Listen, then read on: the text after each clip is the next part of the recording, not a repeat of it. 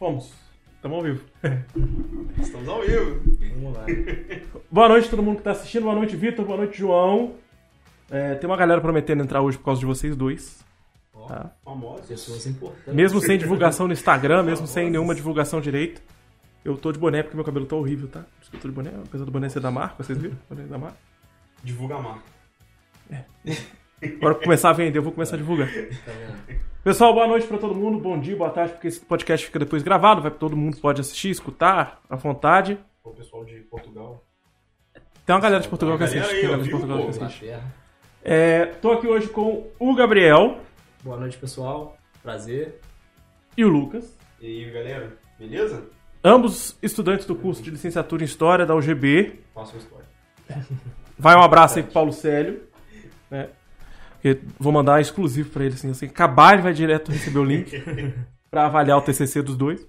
É, o tema desse nosso podcast hoje é baseado, obviamente, na independência do Brasil. né? passamos por essa data super importante. É, não tivemos tempo de fazer no dia da independência, afinal de contas era feriado, todo mundo queria descansar, né? Ou fazer outras coisas. E os dois estudam muito aí a história da maçonaria, são estudiosos do caso, principalmente dentro da região sul-fluminense, não é isso? Isso. Que é o tema do trabalho de conclusão de curso dos dois. Já fizeram um mini curso de férias, apresentaram um mini curso de férias, aí elogiaram por quem conseguiu chegar pra assistir. Eu tava de férias, né? Eu não ia lá. a gente tem plateia hoje. Pela primeira vez a gente tem plateia. A professora Camila tá aqui com a gente. Noiva do Lucas. A esposa, né? A gente fala esposa de uma vez, né? Que Tá. É. vai ter que casar. É, mas não. Já, Já era. marcado. É, tá- tatuou, já era. tá. Tatuou, já era. Não tem como. Diz ela que vai conseguir corrigir prova. Eu acho que não vai conseguir. Vitor, a gente já viu suas perguntas. Vamos responder em breve. Ao longo do podcast a gente vai respondendo as perguntas do Vitor, tá? Tirando algumas dúvidas que ele teve aqui. A gente já tinha visto antes de começar. Hoje a gente tá com água. No último a gente tava com café. A gente prometeu cerveja hoje, mas não vai rolar. Meu Deus, se é. Porque eles já chegaram aqui meio altos, De cansados. de exaustos, acabaram de sair do trabalho. Bom, vamos começar de uma vez. Porque vocês já estão cansados, né? Pra não Vamos cansar mais ainda. Tá um calor horroroso. Pra não piorar. Vai durar um pouquinho, tá, galera? Então, hoje pode ser que dure aí as duas horas. Padrão é padrão mesmo, durar duas horas, tá? E depois a gente faz os cortes com os momentos mais importantes pra mandar pra todo mundo, pra todo mundo ver. Beleza? Só vou adiantando, nós vamos falar sobre algumas figuras históricas, algumas figuras polêmicas, algumas figuras que não são tão pautadas nos livros de história, né?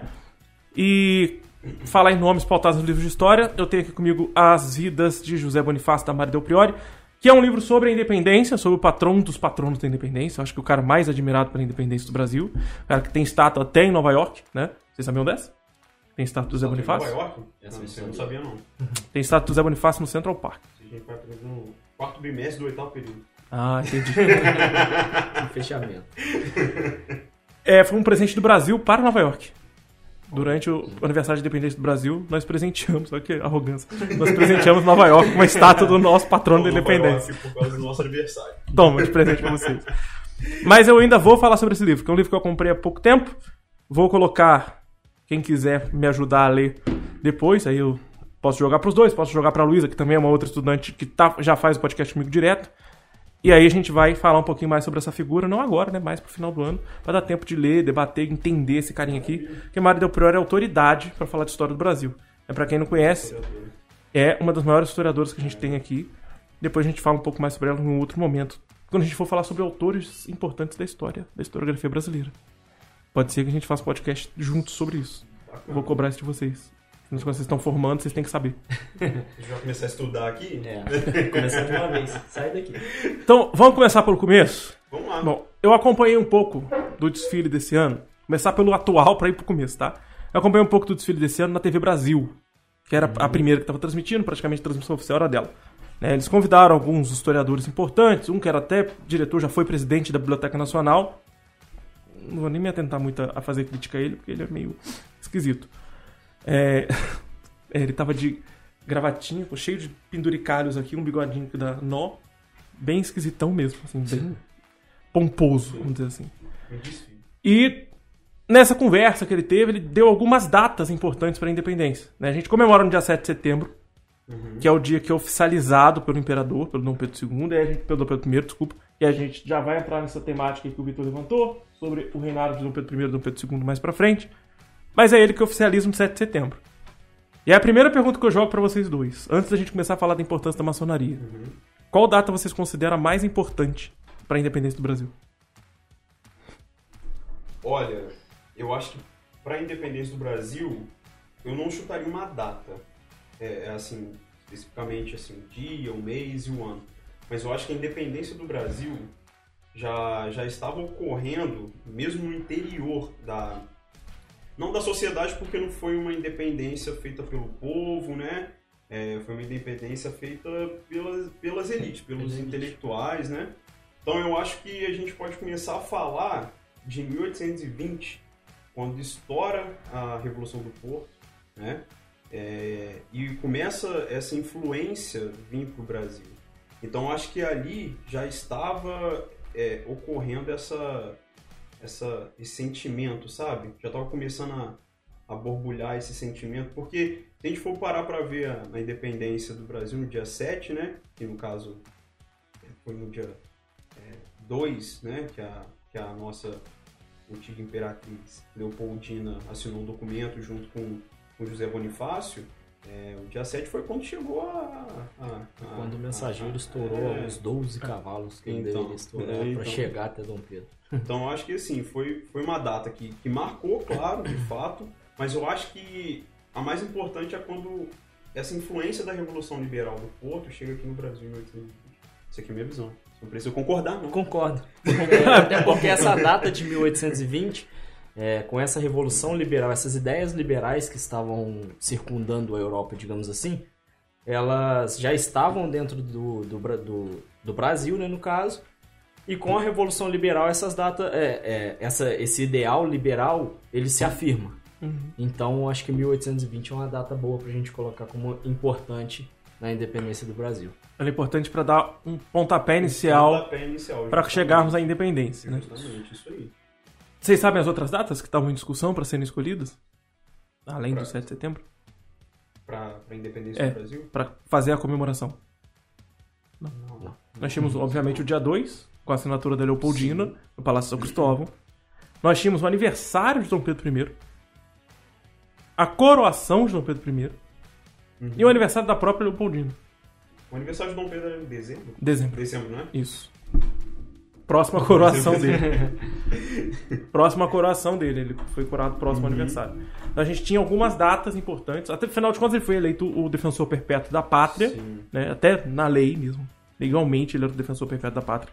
Então eles queriam determinar uma data, Uhum. né? E o 7 de setembro foi uma data no meio do caminho ali pra eles. Importante. Acho que ele virou esse, esse defensor perpétuo porque ele era um legítimo brasileiro, né? Porque Dom Pedro I era, era português. Isso. Ele era um português sendo imperador num, num- num- num país é, independente recentemente, mas ainda com aquele sentimento Aquele- luso, né? Exatamente, aquele sentimento metropolitano. É, E, e que ele deixa bem claro. Se meu pai voltar ao Brasil, eu entrego o trono pra ele. Uhum. né? Ele deixa isso claro já logo nas- nos primeiros momentos ali do, da- do Império. Óbvio que tem algumas coisas que acontecem. Vocês citaram 1820, né? A gente tem que citar, eu vou citando de trás pra frente, Uhum. até chegar onde eu quero com vocês da parte da maçonaria. É, esse historiador que tava lá, não vou lembrar o nome dele, eu achei ele tão esquisito que eu não vou lembrar o nome dele. Ele cita algumas figuras, né? José Bonifácio, Leopoldina.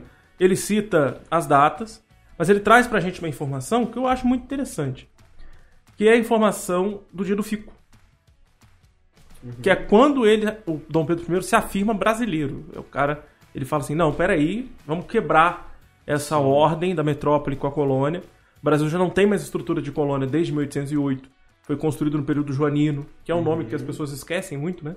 É, quando eu falo de período joanino, todo mundo esquece que teve o período joanino. Uhum. É o período de Dom João VI, antes que venham as perguntas. Né? A Vitor, mil, né? 1822, claro. A gente está falando do Sim. 7 de setembro, né? que completou 200 anos agora essa semana.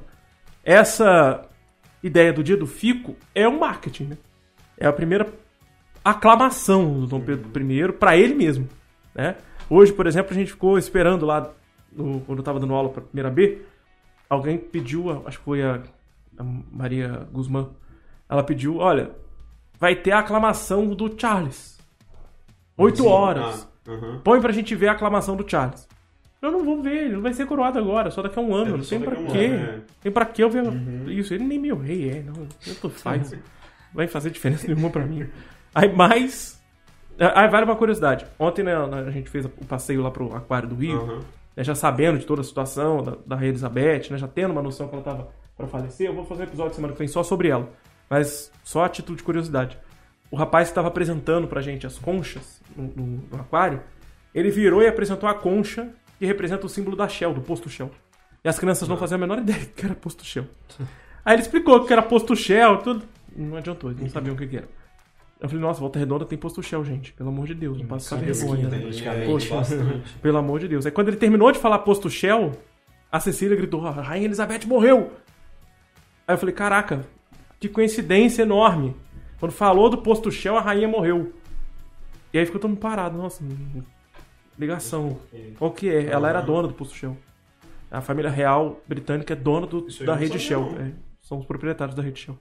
Tudo da rede? Shell pertence a eles. é. Eles mandam em metade do mundo, né? Vamos, vamos dizer assim. Eles têm centenas de empresas. Uma, a mais, uma das mais importantes é a rede Shell. Pô, isso é novidade, isso eu não sabia não, cara. Vou colocar no TCC. Tem nada a ver com o TCC, mas foi lá. A família, família Voltando- voltando à é independência do Brasil. de metade do mundo. Voltando à independência do Brasil, só fiz esse levantamento à toa, assim, de bobeira. Mas voltando à independência do Brasil, essa influência importante da maçonaria, ela tá na independência, em todo o primeiro reinado, em todo o segundo reinado. Na assinatura da Lei Áurea é nítido, claro, né? A, a, a pena tá lá, a pena de ouro tá lá com o símbolo da maçonaria gritante. No momento que tinha tensões entre Igreja Católica e maçonaria, no momento que o imperador Dom Pedro II enfrenta o Papa e faz né, os seus discursos contra o Papa por causa da influência do Papa em relação a, a- a envolvimento da família real na maçonaria.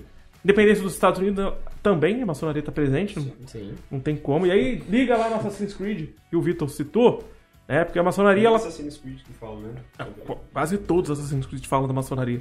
Porque Porque a, a é, maçonaria não tá citada. Não, é porque eu nunca é joguei, eu já, assim, eu já ouvi falar, entendeu? Tipo, O tem Assassin's- um jogo específico que, pessoalmente, eu acho que é dos Templários, alguma coisa É, então, assim, o primeiro já é. muito A, a maçonaria. O primeiro já é Templários contra Assassinos, né? Que são os Rachachim, né? Do Oriente Médio, e os Templários que vão pra dominar Jerusalém. Ali já começa a mostrar um pouco essa, essa colocação da maçonaria e esse processo da maçonaria dominar poderes, ter poderes para construir estados.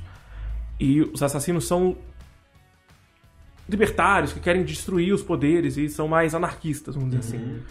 É, tanto que o lema deles é nada é verdade, tudo é permitido na história do jogo. E todos os Assassin's Creed, tirando os últimos, que são né, o Vikings, Grécia Antiga e, e Egito Antigo, que não tem os Templários, né? Então não tem como a gente construir essa história. Mas a maioria dos Assassin's Creed tem essa ideia da maçonaria, mas sem falar que é a maçonaria de fato. Eles usam o nome Templários. Que tem essa relação, Tem, né? é, essa... E a gente pode falar aproveitando lá que Essa a primeira conexão. pergunta do Vitor, se não me engano, foi exatamente sobre isso. Uhum. né? Como ou quando a maçonaria foi criada.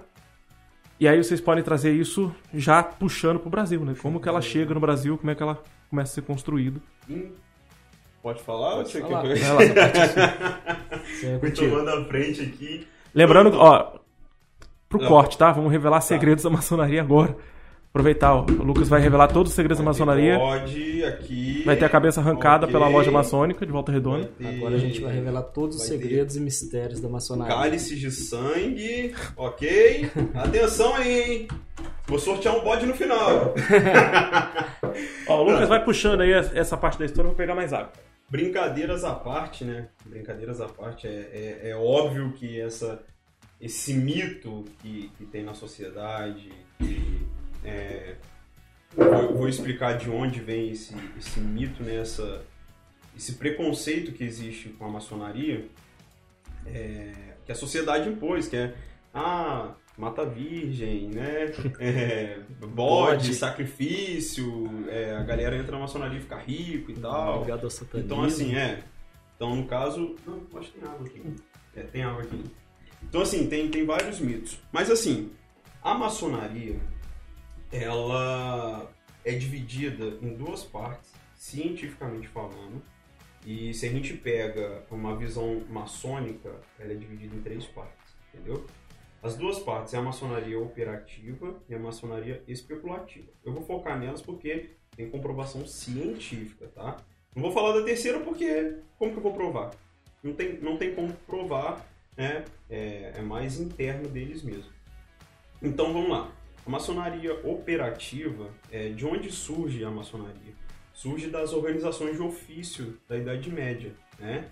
Para quem não sabe, organização de ofício era é, grupos, né, guildas é, de que normalmente aglutinavam aquelas pessoas que tinham é, a mesma profissão, é o mesmo pensamento econômico, o mesmo pensamento político. Então, essa maçonaria, é, essa, essas guildas, né, essas organizações de ofício, é, a gente vai falar aqui das organizações de ofício dos artesãos, que, na, é, que eram organizados em feudos, né?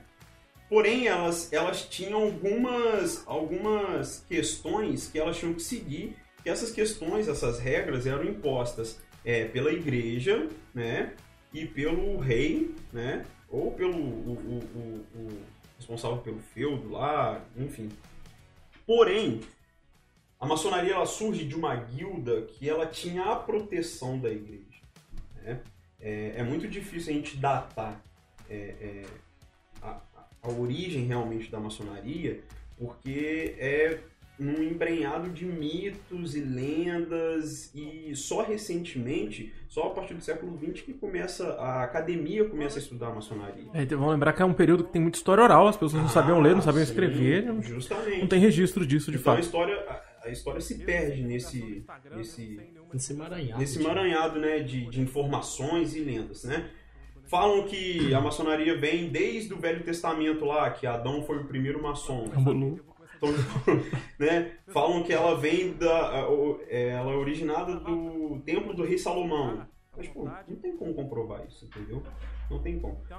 É, então, assim, ela vai surgir a partir dessas, dessa guilda de artesãos que era protegida pela igreja, então eles conseguiam sair do feudo, eles conseguiam fazer é, encontros só deles, que na época não era permitido, encontros secretos, né? Porque se você está fazendo coisa secreta, logo você está cultuando o Satã ou está fazendo alguma revolução contra a igreja ou contra, contra o senhor feudal, é, o contra o sistema da época. O segredo, o secreto é errado.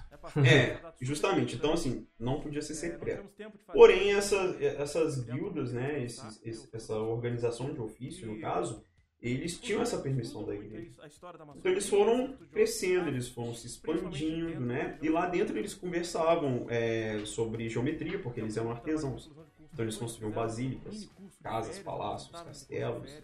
E por isso que tinha a proteção da igreja, entendeu? Uhum. Porque eles ajudavam na construção da, da, da, de templos católicos na época, né? Isso a gente está falando da Inglaterra, tá? A gente tá, a gente tá, tem um ponto, tá tem um lugar. Isso. A gente está falando da Inglaterra, beleza? Então eles vão crescendo, vão se expandindo, se expandindo, se expandindo.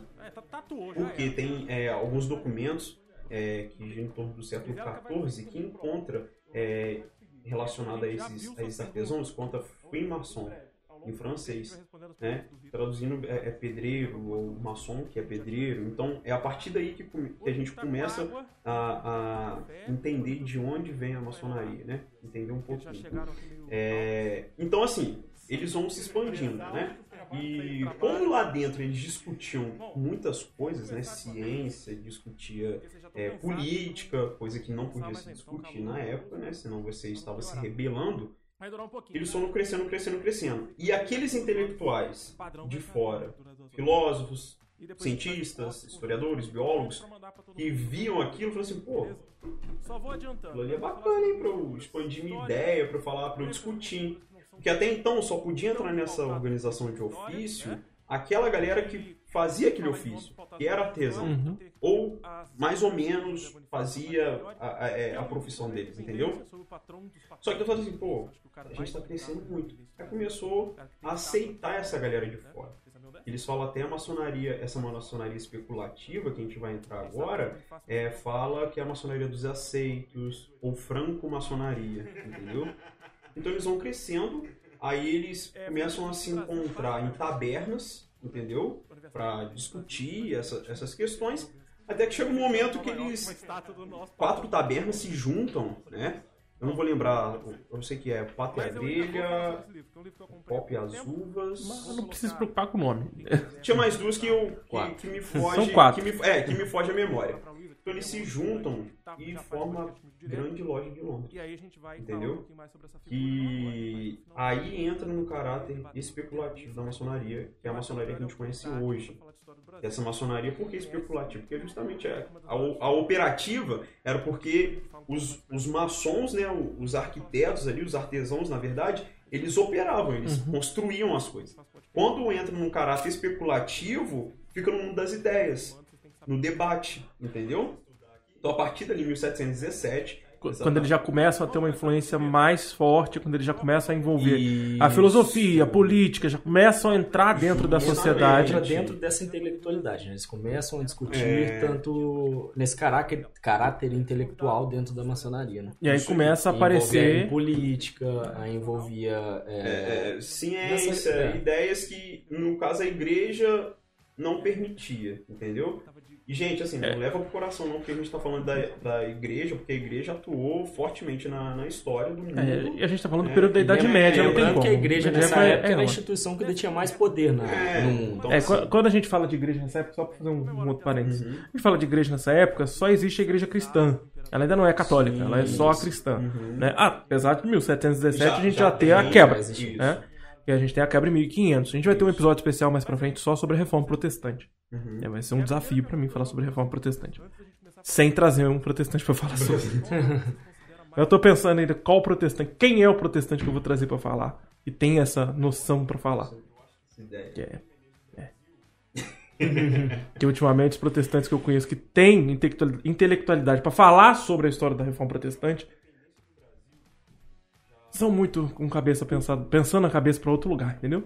Eu tenho um pra indicar que eu, É. eu admiro muito ele como, mesma como, pessoa. como, como historiador, como futuro historiador. Ele é um amigo gente, né? nosso. Ah, estuda eu, eu sei gente, quem é, ele é né? muito bom. Ele é, é muito bom mesmo. Eu, Eu, penso, eu tô pensando Inclusive, nele ele mesmo. deu um mini curso. no- ele deu um É, então, curso sobre nessa mesma semana. Calvino. É, eu tô cara. pensando nele mesmo, porque na última live eu meti o pau no Calvino. Então, tô pensando nele mesmo falar sobre o Calvino. Mas ele é fã de Calvino, tá? É porque, na verdade, a gente tava falando sobre alguma coisa que a gente chegou no Calvino. Né? Eu, falamos sobre os puritanos, Aham. né? Que tem a ligação com o Calvino. Eu falei sobre como teve uma fase sanguinária do Calvino, que ele foi muito mais sanguinário do que Lutero. Lutero foi buscou uma luta pacífica. né? Então foi só essa minha crítica em relação ao Calvino. Mas depois eu penso em chamar ele já. Tem pessoas que eu até discordo que eu vou chamar, até o, o candidato do Luca. Vamos lá. Seguimos em, em diante. Seguimos aqui. A- essa estrutura da maçonaria que a gente que o Lucas levantou da história da maçonaria, ela começa sobre algo simples.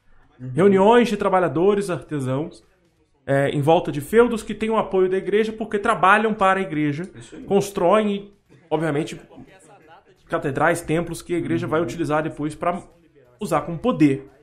Eles vão adquirindo poder a partir do momento que eles abrem por essa inte- intelectualidade, passam a abrir um pouco mais para o pensamento crítico, para a política, isso pensando no século XVII, né, século XVI, século XVII ainda ali naquela quebra, até chegar no século XVIII, né, que você ia falar Isso. de 1700 e alguma coisa aí. 1717. 1717. Então, só para lembrar, no meio do caminho teve essa quebra da reforma protestante, que deu um pouco mais de liberdade para essa galera pensar e agir politicamente, pensar e agir dentro da filosofia. E aí, Inglaterra e França são os pontos focais, né? Porque são os dois pontos que vão aderir ao protestantismo com mais força, porque eram reinos muito católicos. A Alemanha, como não existia Alemanha, né? ela era picotada em dezenas de reinos, Reinos. quando o Lutero faz a reforma, ele começa ali uma grande luta contra a igreja, mas ainda é um, um reino muito picotado, ainda é uma coisa meio fora de ordem, até que chega Calvino, até que chega o Henrique VIII e começa a estruturar uma reforma protestante melhor na França e na Inglaterra. E aí os dois grandes reinos da Europa começam a abrir para essa intelectualidade, começam a abrir espaço na política para que a- aí sim a maçonaria comece a criar braços mais dentro dessa maçonaria especulativa. Isso aí. É, Eu tô construindo um raciocínio em cima do que você acabou de me é, ensinar é, também, é porque eu fiz questão de não pesquisar nada de maçonaria. Nada. Meu Deus. Pesquisei nada de maçonaria exatamente porque eu queria aprender com vocês. Porque eu matei o curso, aí eu quis fazer essa Mas- aula particular, entendeu? Respondendo mais uma vez ao Vitor, que fez uma pergunta lá no início. Teve sim uma, uma super interessante sobre maçonaria, especial da super interessante, inclusive. É, essa revista ela fala muito dessa maçonaria é, fantasiosa, dos mitos da maçonaria. É, vamos revelar os segredos da maçonaria. Aquele Místico, básico né? místico que muita gente ama para vender na banca de jornal, para vender no anúncio, né? É, Inclusive a gente vai fazer corte sobre isso porque vai dar mais view, pode ter certeza, vai dar mais view do que a parte real do negócio.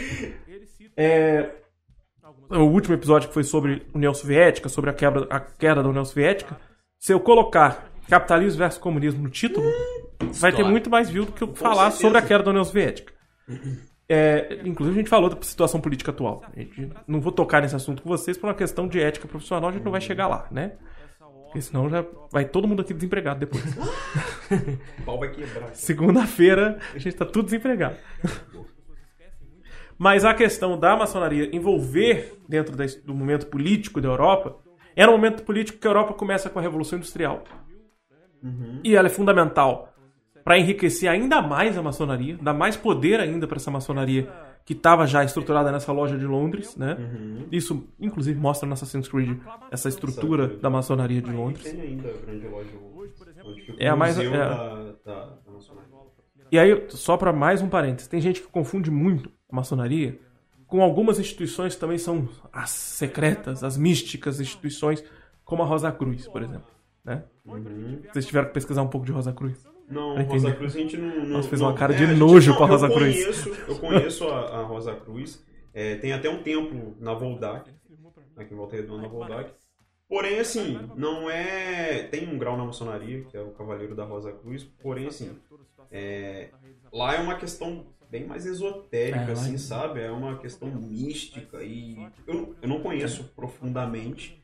Eu conheço pessoas que são, mas assim. Não, profundamente- o grande templo deles no Brasil é em Curitiba. Uhum. É em formato de pirâmide. Porque eles acham que eles são os descendentes dos grandes egípcios da antiguidade, dos grandes É, faraós. Tem, tem imagem ali no templo deles, na Voldac. Com... É, não. Eles têm uma múmia. Eles são basicamente o único lugar do Brasil que sobrou de múmia egípcia. Eles têm uma múmia que eles escanearam a múmia inteira. Usaram uma tecnologia incrível lá, mandaram para os Estados Unidos e que escanearam a múmia toda sem precisar abrir a múmia. Uma das únicas múmias abertas. Existia no Museu Nacional, né? Aquela múmia que nunca foi aberta. E tem a da, da, da Rosa Cruz. Eles trazem algumas pessoas importantes, por exemplo, Zahi Hawass, que é o maior arqueólogo do Egito, veio para a Rosa Cruz no ano retrasado, fez uma transmissão ao vivo absurda, caríssima também, mas eu vi online, tipo, pagava 50 reais para assistir online, mas era incrível. A palestra dele eu já tinha assistido no ano anterior, a palestra dele no Rio de Janeiro, foi 300 conto, uma hora de apresentação. Depois ele fez um Rosa Cruz por Quer fazer uma 500 reais. palestra também, 2,50. Na promoção. Vocês estão fazendo aqui de graça, Um olha pastel e um copo de suco de caju. Quem quiser aí, ó, o link vai estar abaixo aí na, na descrição. É, eu vou cobrar uma taxa de 52%. Estudante paga meia. 52% vai pegar o pastel. né? O Exatamente. recheio vai ficar tudo pra você. Exatamente. Essa é a ideia. Mas voltando a essa história, em 1717, então, a maçonaria se firma como uma grande instituição importante para dentro da- das organizações e tramas do Estado. É dentro dos tá da tentáculos todos do Estado da Inglaterra. Ah. Beleza. Uma Inglaterra revolucionária, da primeira revolução industrial. Uhum. Uma Inglaterra que estava desenvolvendo a indústria, abrindo o mercado, diminuindo a participação no campo, Uhum. levando as pessoas para as grandes cidades, aumentando ainda mais a participação das pessoas em grandes decisões das cidades. Né, As trade unions, né, são os, os atuais semelhantes aos atuais sindicatos. Então a maçonaria ela tem um papel mais importante ainda agora, Uhum. né, porque agora ela está entranhada dentro dessa grande revolução. E nesse período que a, que a, que a igreja ainda é muito importante, é, mesmo com, essa, com, a, com essas reformas protestantes, a igreja ainda detém muito poder. E a partir do momento que a maçonaria começa a interferir na política, a igreja começa a bater contra. É, tem, tem essa parada aí. Porque o que acontece? Maçonaria ainda no século XVIII, ela começa a sua expansão pela Europa. Em países onde a Igreja Católica era muito forte, o poder da Inquisição era muito forte, como Espanha e Portugal, teve uma dificuldade a mais de, de entrar nesses, nesses, nesses, nesses territórios, né? É, porém, assim, mesmo com, com o poder da igreja nessa época, ela foi se expandindo, entendeu? Por quê? ela tinha dentro da maçonaria gente importante, com dinheiro. Então, assim. E muitas das vezes gente da própria igreja. né? É, tem. Tem. Tem gente da, da, é, é, da própria igreja, né? Dentro da maçonaria. Então, assim, você tinha a proteção da, da, da igreja na Inglaterra. Então, ela começou a se expandir, né? E se aprofundando mais ainda no seu caráter especulativo. Começou a, a- a- esse. Vamos falar tráfico de influência. É, é, é. É, é um tráfico de influência realmente entre os, os países ali da Europa e chega aqui na América. Chega aqui na América, né? Mesmo com as bulas papais, que já, já a partir da expansão da maçonaria, que ela começa a tomar força, é, o Papa, ele- a, a igreja, ele, ele vê assim, pô, essa instituição é um problema pra mim. Porque essa instituição faz a galera pensar. Se a galera pensa, logo eu perco é, é, o meu poder de venda de indulgência, por exemplo. É, entendeu? o poder de dominação que já tinha sido contestado É. em 1500 na Reforma Na Protestante. Reforma Protestante. Ainda continua sendo questionado durante todo o século Justamente. XVI, agora a gente está no século XVIII. O medo é que venha mais questionamentos e, uma vale quebra geral. lembrar que a maçonaria é fundamentada no iluminismo. Sim. A gente, é, a- a- o iluminismo influencia diretamente na, no ideal da maçonaria, onde a gente tem um caráter de liberdade, igualdade e fraternidade. O que não interessa à igreja. É. Porque a- esse ideal de liberdade, a, junto com o cientificismo que começa a entrar na sociedade, as pessoas começam a questionar o poder divino. Porque Deus governa, é, Deus governa. O Papa tá ali porque Deus quis, o rei tá ali por, também porque Deus, quis. Então a, a sociedade começa a questionar é, a, a igreja e a igreja vai perdendo a sua influência tipo, pouco a pouco, porque é um processo lento de uma instituição que, que detinha muito poder, igual a gente está falando. Mas é, esse ponto do iluminismo acho que é muito importante a gente salientar. É, por esse motivo da, da- de- desses três pilares né, do, do iluminismo que a maçonaria aderiu para dentro da sua instituição. Sim. É, a, gente, a gente tem que pensar que essa ideia né, da, da Revolução Francesa, né, que vem de dentro do Iluminismo, ela é uma ideia que surge durante o período da Inglaterra, Sim. o período revolucionário da Revolução Industrial. Uhum. É, a gente tem algumas figuras importantes como o John Locke, né, que traz ali o liberalismo e depois vai ser desenvolvido pelo liberalismo econômico, que dá escopo para o, o Iluminismo, né? Extremamente fundamental e importante para a Revolução Francesa, já no século XIX, Uhum. né? Sim. E ah, só, só pegando esse gancho que a gente entrou nessa questão da igreja, então hoje a gente consegue perceber, quando a gente falar de Brasil, a gente vai ver que, que hoje o preconceito que cerca a sociedade é, quando se fala de maçonaria, a gente percebe que começa ali. Uhum. Nessas bulas papais, entendeu? Né, quando é um pecado mortal, né? Então você começa a ver ali, pô, de onde vem esse preconceito? E quando a gente chega aqui no, no, no Brasil, é, não tinha internet, né? Então o meio era folhetins e jornais. Né?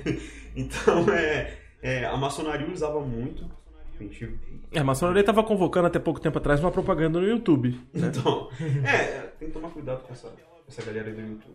Você paga, ah, paga 300 reais e... Não, não, era, era um, um cara graduadão, era um senhorzinho, com, com- cheio, de, Careca? cheio de medalha no peito, É. falando que a maçonaria precisa de você, não sei o que lá, É. sei lá quem era. Não- Menor Não- ideia não quem leva era. com verdade isso não. Menor Vocês ideia também, quem tá, era. gente? Pelo amor de Deus, tá? Não, Não tem, assiste, não. Não tem reunião online não, tá?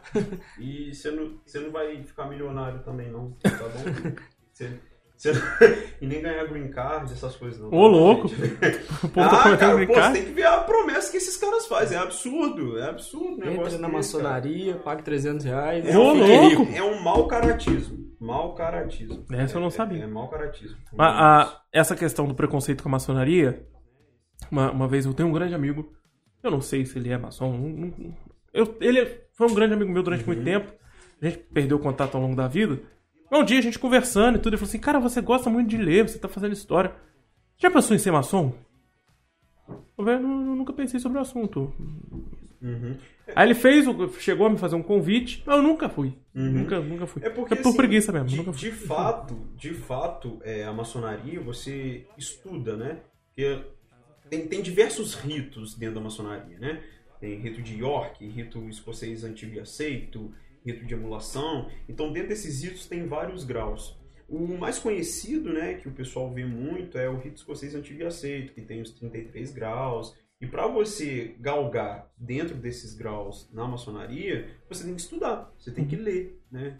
Então, assim, é, eu acho que os historiadores têm uma, têm uma facilidade nessa questão de estudo, né? Até galera do direito também, a galera de letras, professores em si, é, de humanas e tal, a galera de humanas tem uma facilidade maior por causa que você tem que ler, né? Uhum. E normalmente a galera de exatas, não é um preconceito não, mas a galera de exatas é mais da conta, não é muito da, da leitura É mais e da tal. prática, né? É, então assim, é, é por causa dessa facilidade, né? Mas você não ia ficar rico, não, Claro que não. sabe? Esse meu amigo já era rico, inclusive. Mas a, a, é família com sobrenome, inclusive. Importante na cidade. Depois eu falo o nome dele. A, Revelações aqui. é, é. Mas a, a grande questão aqui é que esse preconceito ele veio não só dentro da Igreja Católica, mas os protestantes também mantinham esse preconceito. Porque para eles também era prejudicial. Eles passam a perceber que essa muita crítica e esse retirada do teocentrismo durante o período do, do iluminismo, durante esse período que é o período da revolução, eles começam a perceber que a gente está colocando, tirando Deus do centro e começando a colocar o homem no centro, né? A gente começa a puxar mais para o lado humano e perceber que o ser humano tem um papel fundamental na sociedade de se colocar sobre a sociedade. E não ficar esperando a igreja definir sua vida, o seu destino, Uma resposta de Deus. uma resposta de Deus o tempo inteiro, né? Então isso é a base do iluminismo, óbvio, né?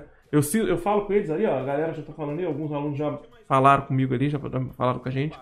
Eu falo com eles, o tempo inteiro eu faço questão de chamar de aluno. Né? Porque espírito sem luz, né?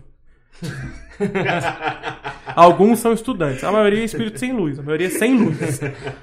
Toda vez que eu explico esse conceito, eles ficam, nossa, professor, que tristeza, nossa, que horrível. Mas é, vocês são tudo sem luz. O iluminismo que disse isso pra gente. Iluminismo. A gente tá seguindo só. A gente tá aí, ó, só seguindo e concordando com o iluminismo. Mas esse iluminismo ele vai atingir alguns pontos importantes, como por exemplo a própria Revolução Francesa, né, o Gabriel já citou. Tô tomando cuidado para não chamar ele pelo segundo nome. Eu chamaria. Vamos lá, porque você também tem um segundo Eu nome chamaria. interessante. Eu chamaria. Plateia concorda, plateia? A plateia aí em Plateia tá concordando mil aqui. pessoas aqui atrás concordando. Vários aplausos. Só para deixar claro que vocês estão vendo aqui, a- os meninos estão vendo os comentários de vocês mais do que eu, porque eu tô de costas pra TV. Aqui em cima não é o número real, tá? Aqui em cima ele vai focar de 1 para 2. Mas esse número aqui não é o número real. Jason. No final eu vou mostrar pra vocês o número real. Jason, Jason. É. Saiu aqui no meu, mas eu vou ver. Ah, Agora eu falaria Falei o baixinho. dele. Ah, eu falaria. Calma, Eu falaria. Relaxa que eu vou chegar lá.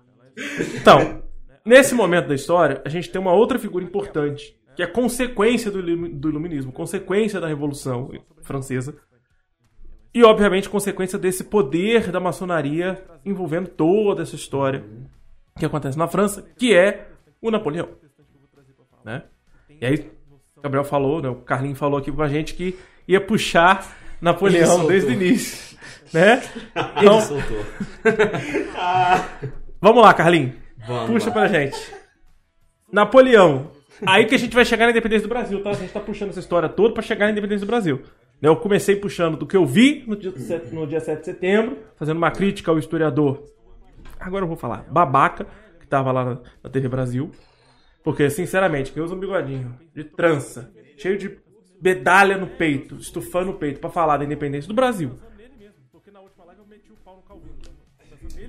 É, né? Babaca. A menor necessidade de fazer isso. Mas eu conheço uma galera de história. Vocês estão fazendo faculdade de história, vocês já perceberam. Existe uma galera de extrema esquerda. Existe uma galera normal, que é a não valorizada e não vista. E existe uma galera extremamente snob. Que é aquela que gosta de colecionar livros, falar que ama ler, toda intelectualizada, mas que não sabe trocar uma ideia com qualquer ser humano O, normal. o- o- Você teve aula com o Renatinho? Mas vai expor nomes aqui, é Não, complicado. não, não, porque o Renatinho não, é porque é um conselho, é um conselho bom que ele deu pra gente, eu no primeiro período, ele falou assim, gente, vocês vão ser historiadores. Por favor, não sejam arrogantes. É isso aí. Porque os historiadores têm essa mania de ser arrogante. Porque, tipo assim, eu detenho todo o poder do mundo, porque eu estudo tudo, e, ó, eu sou Deus, sabe? E não se permite cometer um- uma falha. Uma falha, justamente. Renatinho, o, o- o Lucas foi muito íntimo aqui, é o professor Carlos Renato. É, Carlos Renato, Ah. perdão. gente. Ele sou Carlos deu Renato. esse conselho pra gente e a gente leva É, até a hoje. gente leva- Tanto é que ele é, falou, tipo assim, gente, vamos lá, vocês vão apresentar trabalho? A- trabalho, aula, vocês têm que falar como se você estivesse falando realmente pra uma pessoa que não entende do assunto. Exatamente. Não- Por isso que, é, até por isso que a gente tá introduzindo o assunto maçonaria desde É, lá de o trás. Professor Carlos Renato. Porque muita gente não conhece. Professor Não. Carlos Renato, professor Paulo Sérgio, eles têm um- um- uma figura muito importante que não é nenhum mentor, é uma figura que- muito importante que passou pela carreira deles, que é o José da Assunção de Barros. Professor José da Assunção, vocês já ouviram falar dele? Professor José da Assunção, professor na Rural, né? Deve ter sido professor deles no doutorado. É uma figura gigantesca, já teve na UGB na época que eu era aluno lá, ele foi lá apresentar o livro dele das teorias da história. Quando ele criou aquele livro das teorias, ele usa os acordes de um violão. Ele é meio pirado. né? Ele levou um violão pra explicar, ele tocou um violão, ele é meio malucão. Ele foi com uma calça verde violão. apresentar essa para fazer essa apresentação, ele foi com uma calça verde, tá? Bem restart. Mas ele é um gênio. Ótima comparação. Ele é, ele é um gênio. Tirando, é, ele não é, assim, só comparamos a calça, porque a genialidade dele né, não é do restart. E ele fala isso. Ele fala da questão do simples e do simplório. Quando ele falou isso naquela palestra, eu segui isso pra minha vida inteira. E aí depois o Renato falou a mesma coisa que falou pra vocês, falou pra minha turma. Na minha turma saiu alguns babacas. É, Eu era um babaca lá no primeiro período, me achava incrível. Eu me quebrei ao longo do curso. E quando eu Essa mania aí. É. Essa mania. Eu, olha, só te cortando, perdão, eu quis ler O Príncipe no primeiro período. Quando eu tive aula com a professora Tânia Bassi, que ela explicou. Por que, que ela, você não chama ela de Taninha? Só porque ela tem 1,90m? Não, é porque não, eu nunca chamei ela de Taninha. Não, é sério, eu, eu, eu, eu nunca chamei ela de Taninha, pô. Nunca, é sério, eu vou chamar ela de Taninha na, na terça-feira. Não, mas é Ah, porque ela, ela, ela explicou profundamente o, o livro do Príncipe. A gente estudou o livro, é, e ali eu percebi que, tipo assim, eu tenho que ler o livro de novo. Isso aí. Aí, tipo assim, eu li o livro de novo, depois com, com, a, com a visão que ela deu, né? Que ela pegou a nossa mente e fez assim, olha isso aqui, gente. É isso aqui, tá? Ele, é isso aqui. Então eu li, então, tipo assim, as anotações rasas que eu fiz no começo, ih, Esquece, E é né? igual Anotação do sexto ano. então, A gente entra uma pessoa e sai totalmente É, quebrado. É. Gente- a- até nessa construção de ideias, porque a, a faculdade propõe a é, que a gente tenha essa É. mudança, essa evolução, digamos assim. É, tanto no, na capacidade de ler e entender, igual o Lucas comentou, porque realmente. é- Não, uma outra coisa que eu aprendi com o Carlos Renato foi: você gosta de ler? Então agora você não vai ler nunca mais. E depois que você passa pela faculdade de história, você não vai ter tempo pra ler mais nada de literatura mesmo, porque você vai ter que ler livro técnico o tempo inteiro. Historiografia. E saiba que quando você tá lendo livro técnico, ó, Mário Del Priori. Essa mulher é incrível. Você vai ler o livro dela. Beleza. Você entendeu o que ela disse? Agora ouve o que ela tá dizendo. Vai numa apresentação dela, vai numa palestra dela.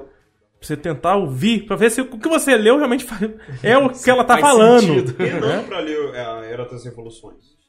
Pelo amor de Deus, gente, aquele. Ó, rapaz do céu.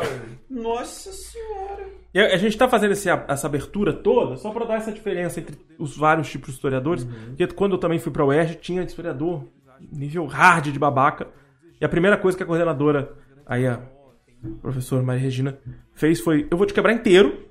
Você vai ter que aprender do zero, que o que você sabe não é história. Porque você veio de uma faculdade pequena, que é o UERJ, que não é brincadeira. Você vai ter que aprender tudo de novo. Tem esse preconceito. Tem um grande preconceito com a universidade pequena. É. Mas aí você começa a conviver com caras, tipo Mário Del Priori, que vão te dar aula e assim, caraca, peraí. Essa mulher é do gabarito que tem, quantidade de livros escritos, quantidade de livros vendidos, já foi primeiro lugar de livro vendido no Brasil durante anos com histórias secretas do Brasil, que também é incrível, pornográfico, mas incrível. Essa mulher, ela tá ali batendo um papo com você numa boa. Como uma pessoa normal. Porque pra ela, ela é uma pessoa normal e pra ela você é uma pessoa normal, você não é uma ralé que tá. Tá, aqui, ó, você não sabe de nada, tem que explicar qualquer coisa pra você. É mais ou menos o que o José da Assunção explica, e é por isso que eu fiz o podcast, é por isso que eu fiz a, a ideia do site, foi ali, com a palestra do, do José da Assunção, que eu comecei o meu projeto.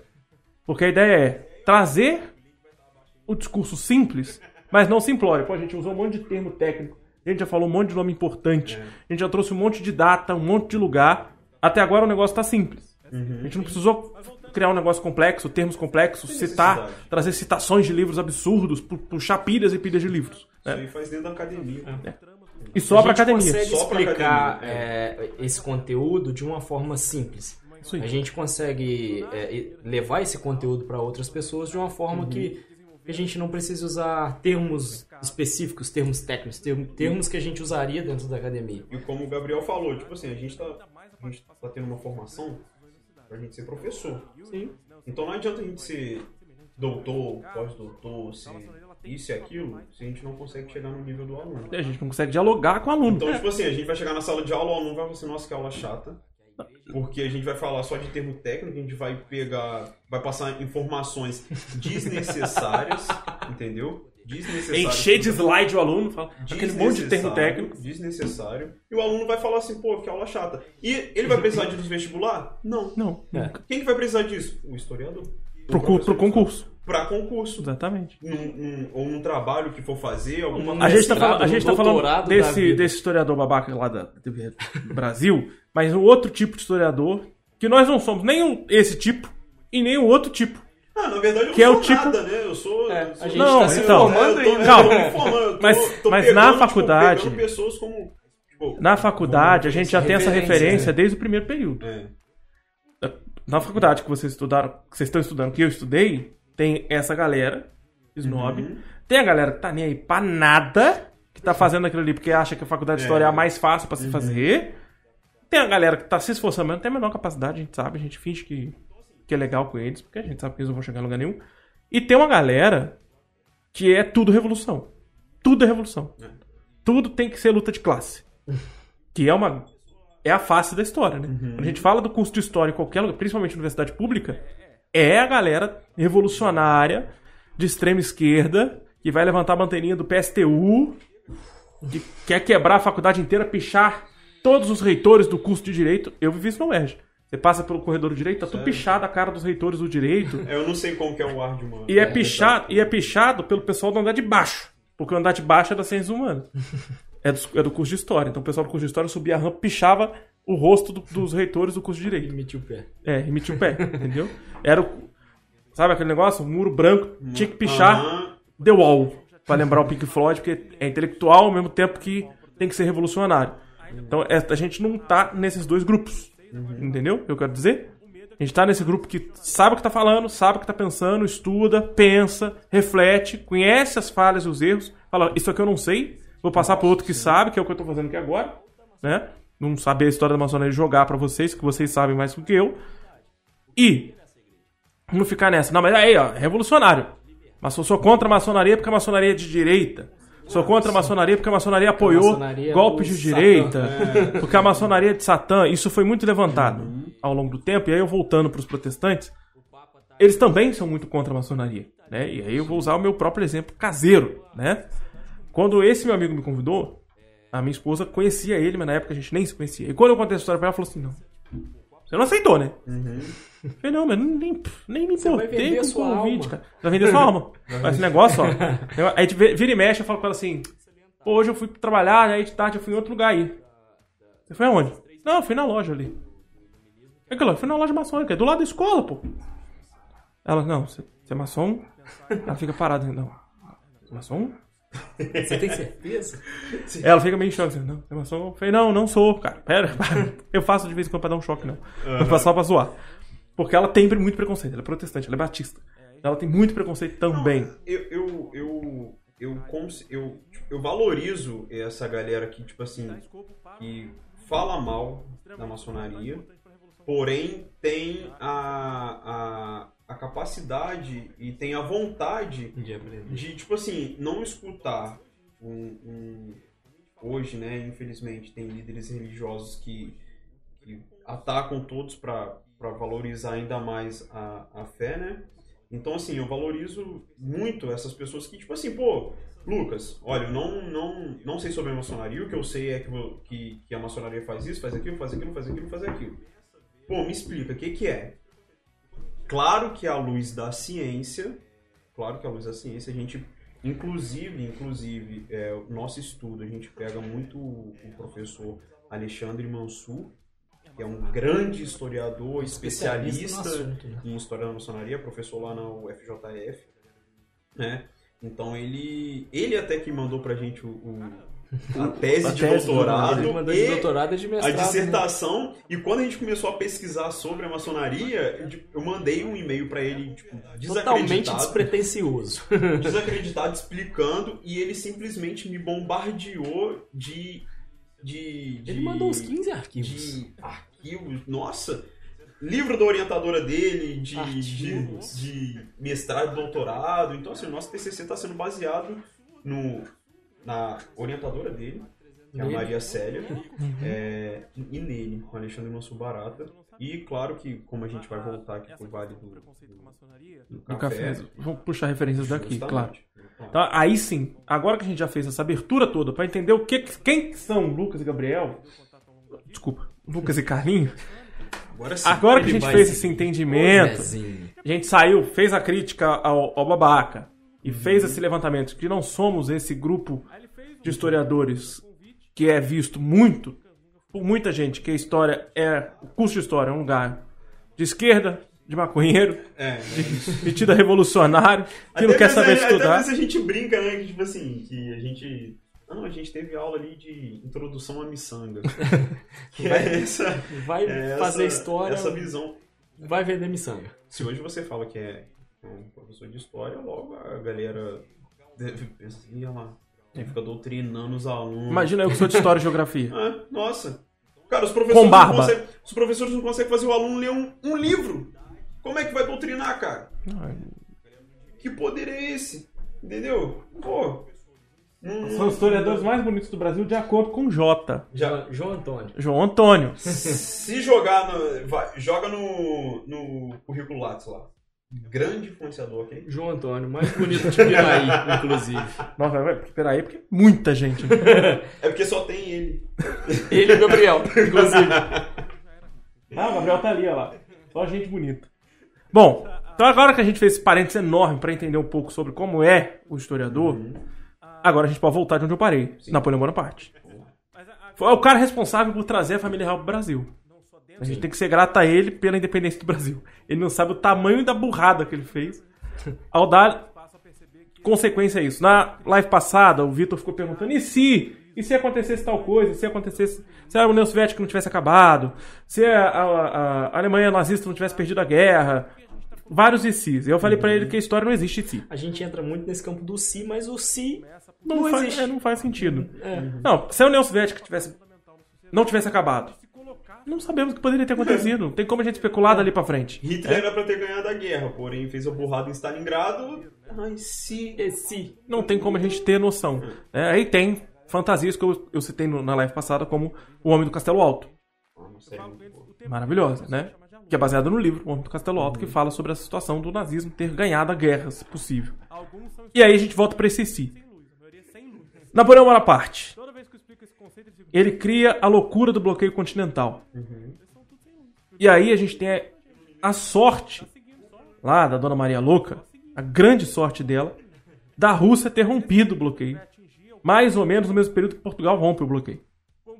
Porque Napoleão fica sem forças para disputar em duas frentes. Né? A gente está no extremo leste da Europa e no extremo oeste da Europa. Então ele não tinha muito o que fazer. Manda, manda o próprio parente, que sai da Espanha em direção a Portugal, e ele vai reunir as tropas, fazer o vexame que fez na, na, na Rússia. Né? Lembrando que a Dinamarca também rompe esse bloqueio, e a Dinamarca era aliada da Inglaterra, dependia da marinha inglesa. Né? E ela vai ajudar a defender a Inglaterra dos ataques de Napoleão. Então é graças a esse momento que a gente tem a chegada da família real no Brasil. Então, essa saída de Portugal. Portugal já é, maçonizado, né? Portugal já, a família real já estava dentro da maçonaria nesse momento da história. Vem para o Brasil numa situação de pressa, de correria, de conflito, de guerra, de desespero, com uma rainha que já era apelidada de Dona Maria Louca, né? já era completamente lelé, né? Pra não falar outra coisa. E Dom João, um gordinho fanfarrão com a esposa mais louca que a mãe. né? Então Eles chegam no Brasil nessa situação. Um- uma colônia, que eles não tinham noção do que, que era, Pouco desenvolvido. Muito explorado e pouco desenvolvido. A gente está falando aqui num período que já passou a exploração do ouro em Minas Gerais, e aí tem uma outra situação antes da chegada da família real, que é 1800 e... Não lembra? Ué. Não é, O que você quer falar? A gente tem, a gente tem uma data muito importante de 1801, 1801 que é, é, é quando é formada a primeira loja maçônica no Rio de Janeiro. No Rio de Janeiro. Brasil. No Brasil, né? No Brasil. Ah, tá. Que No Brasil. é situada no Rio de Janeiro, a data de 1801. ela é situada no Rio de Janeiro antes do Rio de Janeiro ser capital do Brasil. Ser capital do, do Império Sim. Português, ser capital de colônia. Exatamente porque o Rio de Janeiro passa a ser mais importante do que Salvador, que era a capital da colônia. Era a capital da América Portuguesa. Passa a ser mais importante exatamente por causa de Minas Gerais. Né? O surgimento da província de Minas Gerais gera uma importância para o Rio muito maior por causa do porto, da proximidade com Minas. Sim.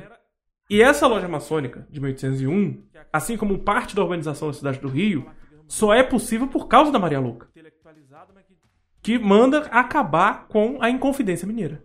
E aí 1789. 1789, ano que começa qual revolução? Revolução Francesa. Francesa. A Revolução Francesa acontece no mesmo ano da Inconfidência Mineira. E aí, pra É. quem é mineiro, não gosta de chamar de Inconfidência, né? É Tanto É conjuração. que o símbolo da a bandeira de, da- do estado de Minas eh, simboliza o, a- aqueles três, os três lemas da, da, Revolução France- eh, é. da Revolução Francesa. É a liberdade, igua- igualdade e fraternidade. Ué, A o- gente- a gente- é O mineiro que não o sabe a bandeira de Minas. mineiro. Ah, O mineiro que não sabe É. a bandeira de Minas. A gente tem que deixar claro aqui, só porque falam muito que ah, maçonaria atuou na, revolução, na, na Inconfidência Mineira. Gente, é especulativo. São boatos, né? É, não, não tem comprovação científica disso. Podia ter maçons lá? Sim. Dizem que Tiradentes era maçom, mas não Nossa, tem dizem uma que Tiradentes era não- tanta não tem coisa, uma comprovação científica A que, que comprova é, isso. justamente, a instituição maçonaria estava lá? Não tem Não tem como comprovar. Até porque a, a até- primeira é, loja datada é 1801, Eu já vi- cientificamente. Eu já vi, livro comprovado. didático dizendo que já existia maçonaria aqui no século XVIII. hein? Sim. Mentira. Eu já vi livro didático falar que o, o Brasil tem biomas incríveis graças a Deus. Essa é boa. Livro didático Essa não é boa. uma fonte confiável. Voltamos à Idade Média. Deus quis assim. Foi? Tá escrito lá. Graças a Deus. Não, não é graças a Deus, é porque Deus quis e Deus nos abençoou dessa forma. Fica assim, o quê? Eu, pa- a, a turma, a turma parou. História, É, ciência. A turma que eu tava, liga eu tava mais, lendo o texto corrido. Eu não, tinha, eu não tinha preparado aquela aula. Foi uma aula que eu tive que substituir. Eu comecei a ler, eu corri o texto. Falei, ó, vai grifar aqui. A turma ficou assim, quê? Falei, não, gente, não. não. Não, não, não. não. Rasga essa Corta, folha. corta rasga essa folha. tesoura. Rasga. Escreve em cima que eu vou falar. Vamos falar do científico. Aí voltando aqui a, essa figura importante para pensar a independência do Brasil, que é o Tiradentes, né? Tiradentes, Joaquim José da Silva Xavier. Ele é o cara responsável por um processo que ele não era o responsável, né? ele era um dos envolvidos no Bode caso. expiatório. Ele, Ele não famoso, era o mais importante. não, ele era o boi de piranha. É. Na verdade, porque a, a Inconfidência Mineira ela foi uma, uma, uma revolta, digamos assim, feita pela elite. pela E elite querendo ou e não, só para Minas Tiradentes Gerais. era Só pra o, Minas Gerais, o mais pobre, digamos assim. Não existia. Por isso ele serviu de É. bode expiatório. É porque ele não era, ele não era da burguesia, ele era um trabalhador, ele trabalhava, né? Ele tinha um, of- ofício, né? Foi só pra Minas Ge- Gerais porque não existia aquele sentimento ah, de nação. Não tinha. existia ainda. exatamente. Existe sentimento, tipo assim, sou de Minas, quero bem para Minas. Exato. Até a- a- após a independência ainda não existia. Só que nós tivemos duas conjurações. Sim. A mineira e a baiana. A baiana. A baiana tinha pretensões de independência Independência, pra colônia inteira. Sim, sim. Só que a gente não lembra disso. Nós, faz- nós tivemos um- uma danação histórica, já ouviram esse termo? Da nação. Danação. É um apagamento da história proposital. Por causa da imagem de Tiradentes. A gente tem o feriado de Tiradentes. Nós temos o Tiradentes como um dos heróis da pátria, determinado, obviamente, pelos republicanos. Que Que re- precisava de alguém. que precisava de um herói. Uma imagem heróica pro Brasil, né? É porque, que- na real, o herói da, da independência é Pedro I. E quando começa a república, eles precisam apagar, apagar a imagem de Dom Pedro I como um grande herói. E a gente tem várias histórias pra apagar essa imagem. E aí eles trazem o Tiradentes como. Ele, não, não foi Dom Pedro I o cara foi responsável pela independência, foi o Tiradentes. como Jesus, né? que É, e pintam ele como o Jesus. cabelo, a barba. Né? Que é, entra essa imagem mais famosa aí é absurda. né? Para mostrar também essa cristianização do Estado. Né? Pra aproximar essa cristianização do Estado, inclusive contra a maçonaria, no primeiro Inclusive, momento. o pre- primeiro presidente da República era maçom. Não só. Não só O primeiro, o, o, o que sucedeu, o próximo. E o outro. vários outros. enfim. Essa estrutura do Tiradentes, ela foi pensada por uma cúpula de governo republicana já na virada pro século XX. Mas antes, Tiradentes era um cara, como a gente falou, comum, que estava envolvido dentro de um grupo de revolucionários de uma revolução mineira para Minas e Sim. para essa elite. Diferente do que aconteceu na Bahia. Os- aliás, o Nordeste sempre foi revolucionário. A gente teve a Revolução Pernambucana também, em 1817, que, que chegou a ter sucesso, mas que foi sufocada hum, por um curto espaço de tempo. Não, e todas as revoluções nordestinas, elas são cruelmente é, é, combatidas e massacradas, né? Mas ao mesmo tempo são muito importantes. São elas que vão mostrar esse sentimento nacional. Eles tinham mais sentimento nacional do que o restante do país. A Revolução colônia. Pernambucana específica, nela a gente já tem comprovação de atuação da maçonaria.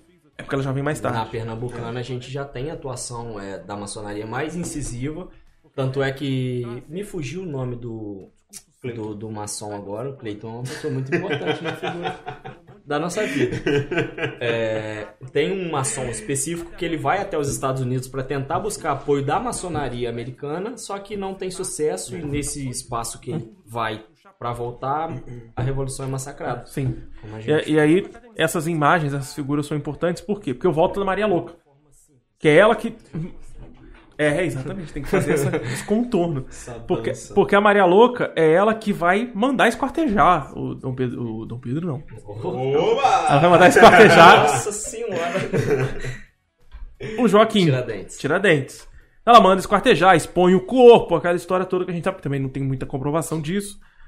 Ela faz isso pra mostrar que ela tinha o poder ainda sobre a colônia, que a colônia não podia ter essa independência, né? Eu mando, você obedece. Exatamente. Ponto. Então, nesse ponto, ela já estava começando a mostrar suas garras, e ela era uma tirana mesmo, era Uma obviamente absoluta. absolutista. É. né?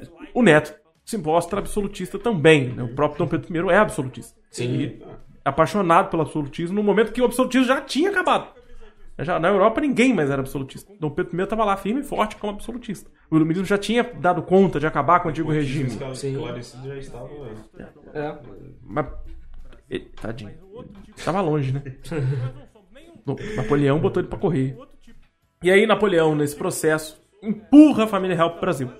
Da chegada deles aqui, já com uma, a maçonaria estabelecida no Rio de Janeiro, leva a capital da colônia pro Rio e depois leva o surgimento da capital do Império Português. Então, o Brasil é o único país na América que se tornou capital de um império europeu. Você já parou pra pensar nisso? Sim.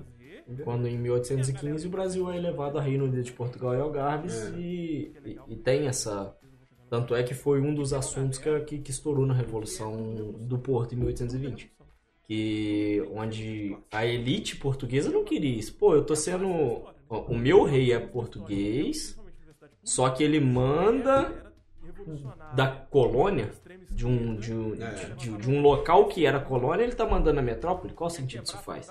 Então, a, essa, E essa como é que ele transforma a- A- uma cidade qualquer, porque não era capital, uma cidade qualquer da colônia em capital do império. Isso porque o Brasil, a- Portugal, dependia muito da economia do. É, praticamente do só tinha isso nessa época. Tanto- só tinha o Brasil. Isso passa na- no pau-brasil, no, no- na cana-de-açúcar e no ouro, principalmente. E na venda de escravos. Na Isso, isso. escravos. A gente tem que lembrar que em 1808, Portugal só tinha o Brasil.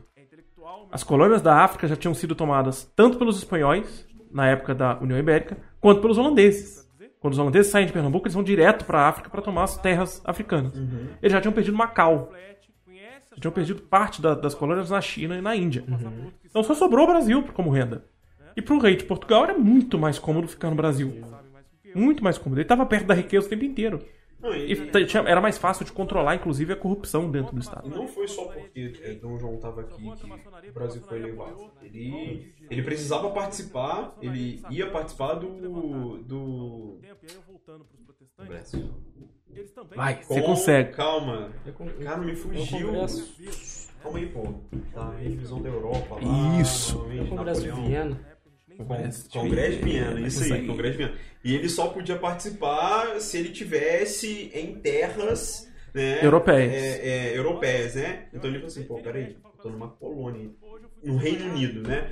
Então, peraí, deixa eu elevar o, o Brasil aqui, né? Então, na verdade, eles estavam na colônia, mas É. então deixa eu elevar o Brasil aqui a Reino Unido, porque aí eu vou estar Tô na Europa. É. terras portuguesas. É, né? é, é a brecha na lei que ele encontra para poder É, conseguir fazer isso. aham. E aí a maçonaria tem um papel importante dentro desse período joanino? Tem algum papel importante nesse período joanino?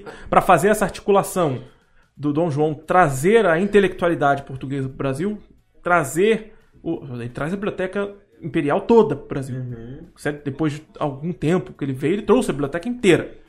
É, funda a, biblioteca, a nossa Biblioteca Nacional hoje, extremamente importante. Ele traz a cultura, ele traz um- com muito dinheiro e com gente poderosa envolvida, porque ele, rei, apesar de ser absolutista, ele não conseguia trazer sozinho. Sim. Essa maçonaria já conseguia fazer essa articulação? A portuguesa? Eu Pra cá? acho que Será? pra falar disso, a gente precisa contextualizar a chegada da maçonaria no Brasil. Então vamos lá, Acho que é, puxa que ela é- pro que é Brasil. legal falar dessa parte. O que que acontece? O Brasil, é, a gente tinha uma elite, principalmente a elite agrária no Brasil, detinha muito poder e os comerciantes que, que ficavam próximos às regiões corte- é, po- costeiras, perto do porto ali. O que, que acontece? É, essas, esse- é, essas pessoas da aristocracia brasileira, como no Brasil é- é- era um país ainda não muito desenvolvido, a gente não tinha oportunidade de estudo aqui dentro. Não tinha faculdade, não tinha é, oportunidades para as pessoas desenvolverem esse intelecto, digamos assim. Dessa forma, eles mandam seus filhos para estudar em faculdades europeias. Por exemplo, José Bonifácio. José Bonifácio vai estudar na faculdade de Portugal, em Coimbra. Faculdade qual ele se torna professor e José Bonifácio realmente, a gente vai falar muito desse nome ainda. Ele, ele dá aula em faculdade, na, na, na faculdade de Coimbra mesmo. E dessa forma, com as pessoas que saíam do Brasil para estudar na Europa, eles começavam a pegar as ideias é, que vinham de lá, inclusive a maçonaria. É, geralmente eles eram iniciados em lojas maçônicas europeias e quando eles regressavam ao Brasil, voltavam no Brasil, eles traziam essa ideia, falaram, pô, isso é legal, isso pode funcionar aqui no Brasil. Então, eles começavam a trazer essa ideia de maçonaria para o Brasil. Tanto é que, igual a gente falou, a primeira loja nasce no Rio de Janeiro em 1801, a loja Reunião, Reunião. reunião. E, e é- e é nessa, nessa história da, da- dessas pessoas que vão estudar em, na Europa, principalmente Portugal e na França, e voltam para trazendo consigo essas E ideias. só, só, só para acrescentar aqui, para somar na informação, se foi na Inglaterra que a, que a maçonaria ela se ins- institucionalizou como especulativa, foi na França que ela pega uma força absurda. Por causa do iluminismo. por causa do iluminismo e assim, além, além das questões políticas e sociais que a França já estava passando, Uhum. né? Que a gente está falando do século onde ocorre a Revolução Francesa, então esses problemas já estavam vindo já. Então é lá dentro que a maçonaria ela vai tomando uma força absurda e é lá que surge o Grande Oriente da França, que vai quebrar com, com as regras é, que a maçonaria inglesa impôs. Então ali começa uma divisão do pensamento maçônico, que a maçonaria é, inglesa diz que você tinha que acreditar em Deus. Já a francesa dizia que tirou, tipo assim, você não precisa acreditar em Deus para entrar, entendeu? É, como base do iluminismo. né? É, justamente. Então, tipo assim, a gente percebe que aqui no Brasil a gente vai che- chegar a falar da, da divisão do, do Grande Oriente do Brasil aqui, que realmente é a galera mais conservadora e a galera mais progressista, entendeu? É importante salientar também que dentro da maçonaria, é, acho que raras as vezes ou não aconteceu deles terem ideias homogêneas. São sempre dois pontos. Um ponto vai de É, um lado é, e o outro é. ponto vai na contramão. É. Tanto é que isso acontece na independência. Então, é um é, dos pontos importantes. é, o, é o processo mesmo, que né, você acabou respondendo o que eu perguntei. A maçonaria, então, ela vem chegando aos poucos com esses intelectuais que estão indo para Portugal e trazendo essas ideias para dentro do Brasil. E a outra questão é, esse iluminismo é fundamental para que haja essa quebra. Sim. Sim. Porque, vamos combinar, o iluminismo e toda a filosofia que entra ao longo do tempo na maçonaria para poder Ela corrigiu tudo, eu duvidei, ela corrigiu tudo. É, é isso que eu tô olhando. Ela tá dormindo aqui, olha. Essa, essa estrutura toda da filosofia dentro do, do- da maçonaria é a base da filosofia, inclusive. Uhum. Discordar. Discordar um do outro e criar pontos que são. Ah, Os que, Questões. questionamento. Que também é a gente base da democracia. questionar. É, se a gente começa a falar É- é sobre política necessário. aqui, meu pensamento vai ser diferente do seu, que vai ser diferente do Gabriel, que vai ser diferente do meu. Então, assim, Ué, o seu é diferente do seu mesmo. É. então, assim, onde junta mais de uma pessoa, vai Não. ter divergência de E pensamento. claro que a ciência ela prega isso, a É. diferença. Né? E, e é por isso que a gente volta lá no professor arrogante, Uhum. que ele é completamente imbecil por ser arrogante, porque ele não aceita a própria falha. E não entende que a própria falha dele, cara, não. E não se atualiza também. O arrogante ele não se atualiza. Ele mantém os dados ali, ó. Aí você fala, não, mas aí isso aqui já mudou, ó. Mas não é mais isso aqui, ó. Já era. Não, mas é isso aqui. Não, porque eles são tradicionalistas. Os, os arrogantes, eles são muito presos às Igual- tradições, é os descobrimento do costumes. Brasil, né? Agora é achamento. Um achamento. É porque ninguém tirou ninguém amor de tirou a Deus, coberta, né? É, pelo amor de Deus. Ele não tava coberto. Boa piada, Zezinho. Boa piada. Parabéns. Cadê a bateria? Você bota a bateria depois. Eu boto depois. Então, nessa estrutura toda, a gente tem os ideais iluministas chegando ao Brasil, inclusive pela maçonaria, né? A maçonaria vai se estabelecendo aos poucos dentro das entranhas do próprio Estado, joanino já, né? E vai crescendo junto com o próprio Estado joanino, que se torna algo brilhante para o Brasil, importantíssimo para a construção da cidade do Rio de Janeiro, né? Para a construção do Rio de Janeiro como capital não só do Império, mas depois como capital do Império Brasileiro. Porque o Brasil só começa a ter um desenvolvimento grande depois da chegada de Depois de Dom João. João, exatamente. É, o E Brasil- depois da morte da Maria I, da Maria Louca também. Ele vira rei. Que até então ele era só príncipe. É. Né? Príncipe regente. Quando ela morre, aí finalmente ele consegue ganhar mais poderes. E lidar com um casamento completamente louco, e conturbado. Né? E com a criação do próprio filho. E veio muito pequeno pro Brasil, que é o Dom Pedro I. O Né? famoso Pedrinho. Fal- Falam que, que Dom. Pedro I ele sofreu alguns abusos quando criança. Então isso explica muito a atitude dele quando adulto. Que ele falam que ele foi abusado pelo Dom João VI. Tem um livro, eu não me recordo o, o autor aqui, que até um colega nosso italiano, é um livro bem antigo, é, só- é uma trilogia.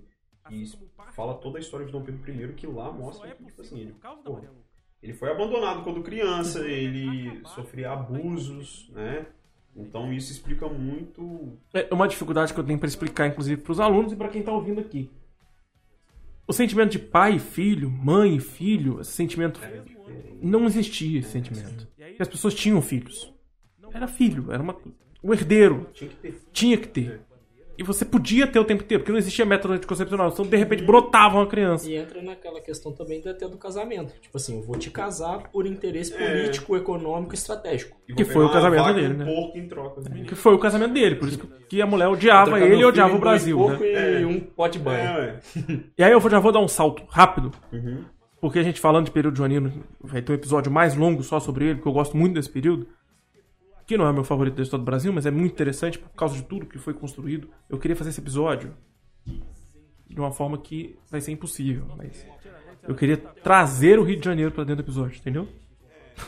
Peraí. É, Quer queria- gravar na praia de Copacabana? isso é. Porque, porque, Tomando água de água de coco. Exatamente, pra ser roubado todo equipamento. Faça um arrastão e leva o podcast inteiro. Não, na, na real, eu queria fazer o podcast num ambiente só pra falar sobre esse período. Mostrando imagens em loco da cidade do Rio de Janeiro. Entendeu? É possível. Eu tenho pessoas lá que conseguem fazer isso pra mim.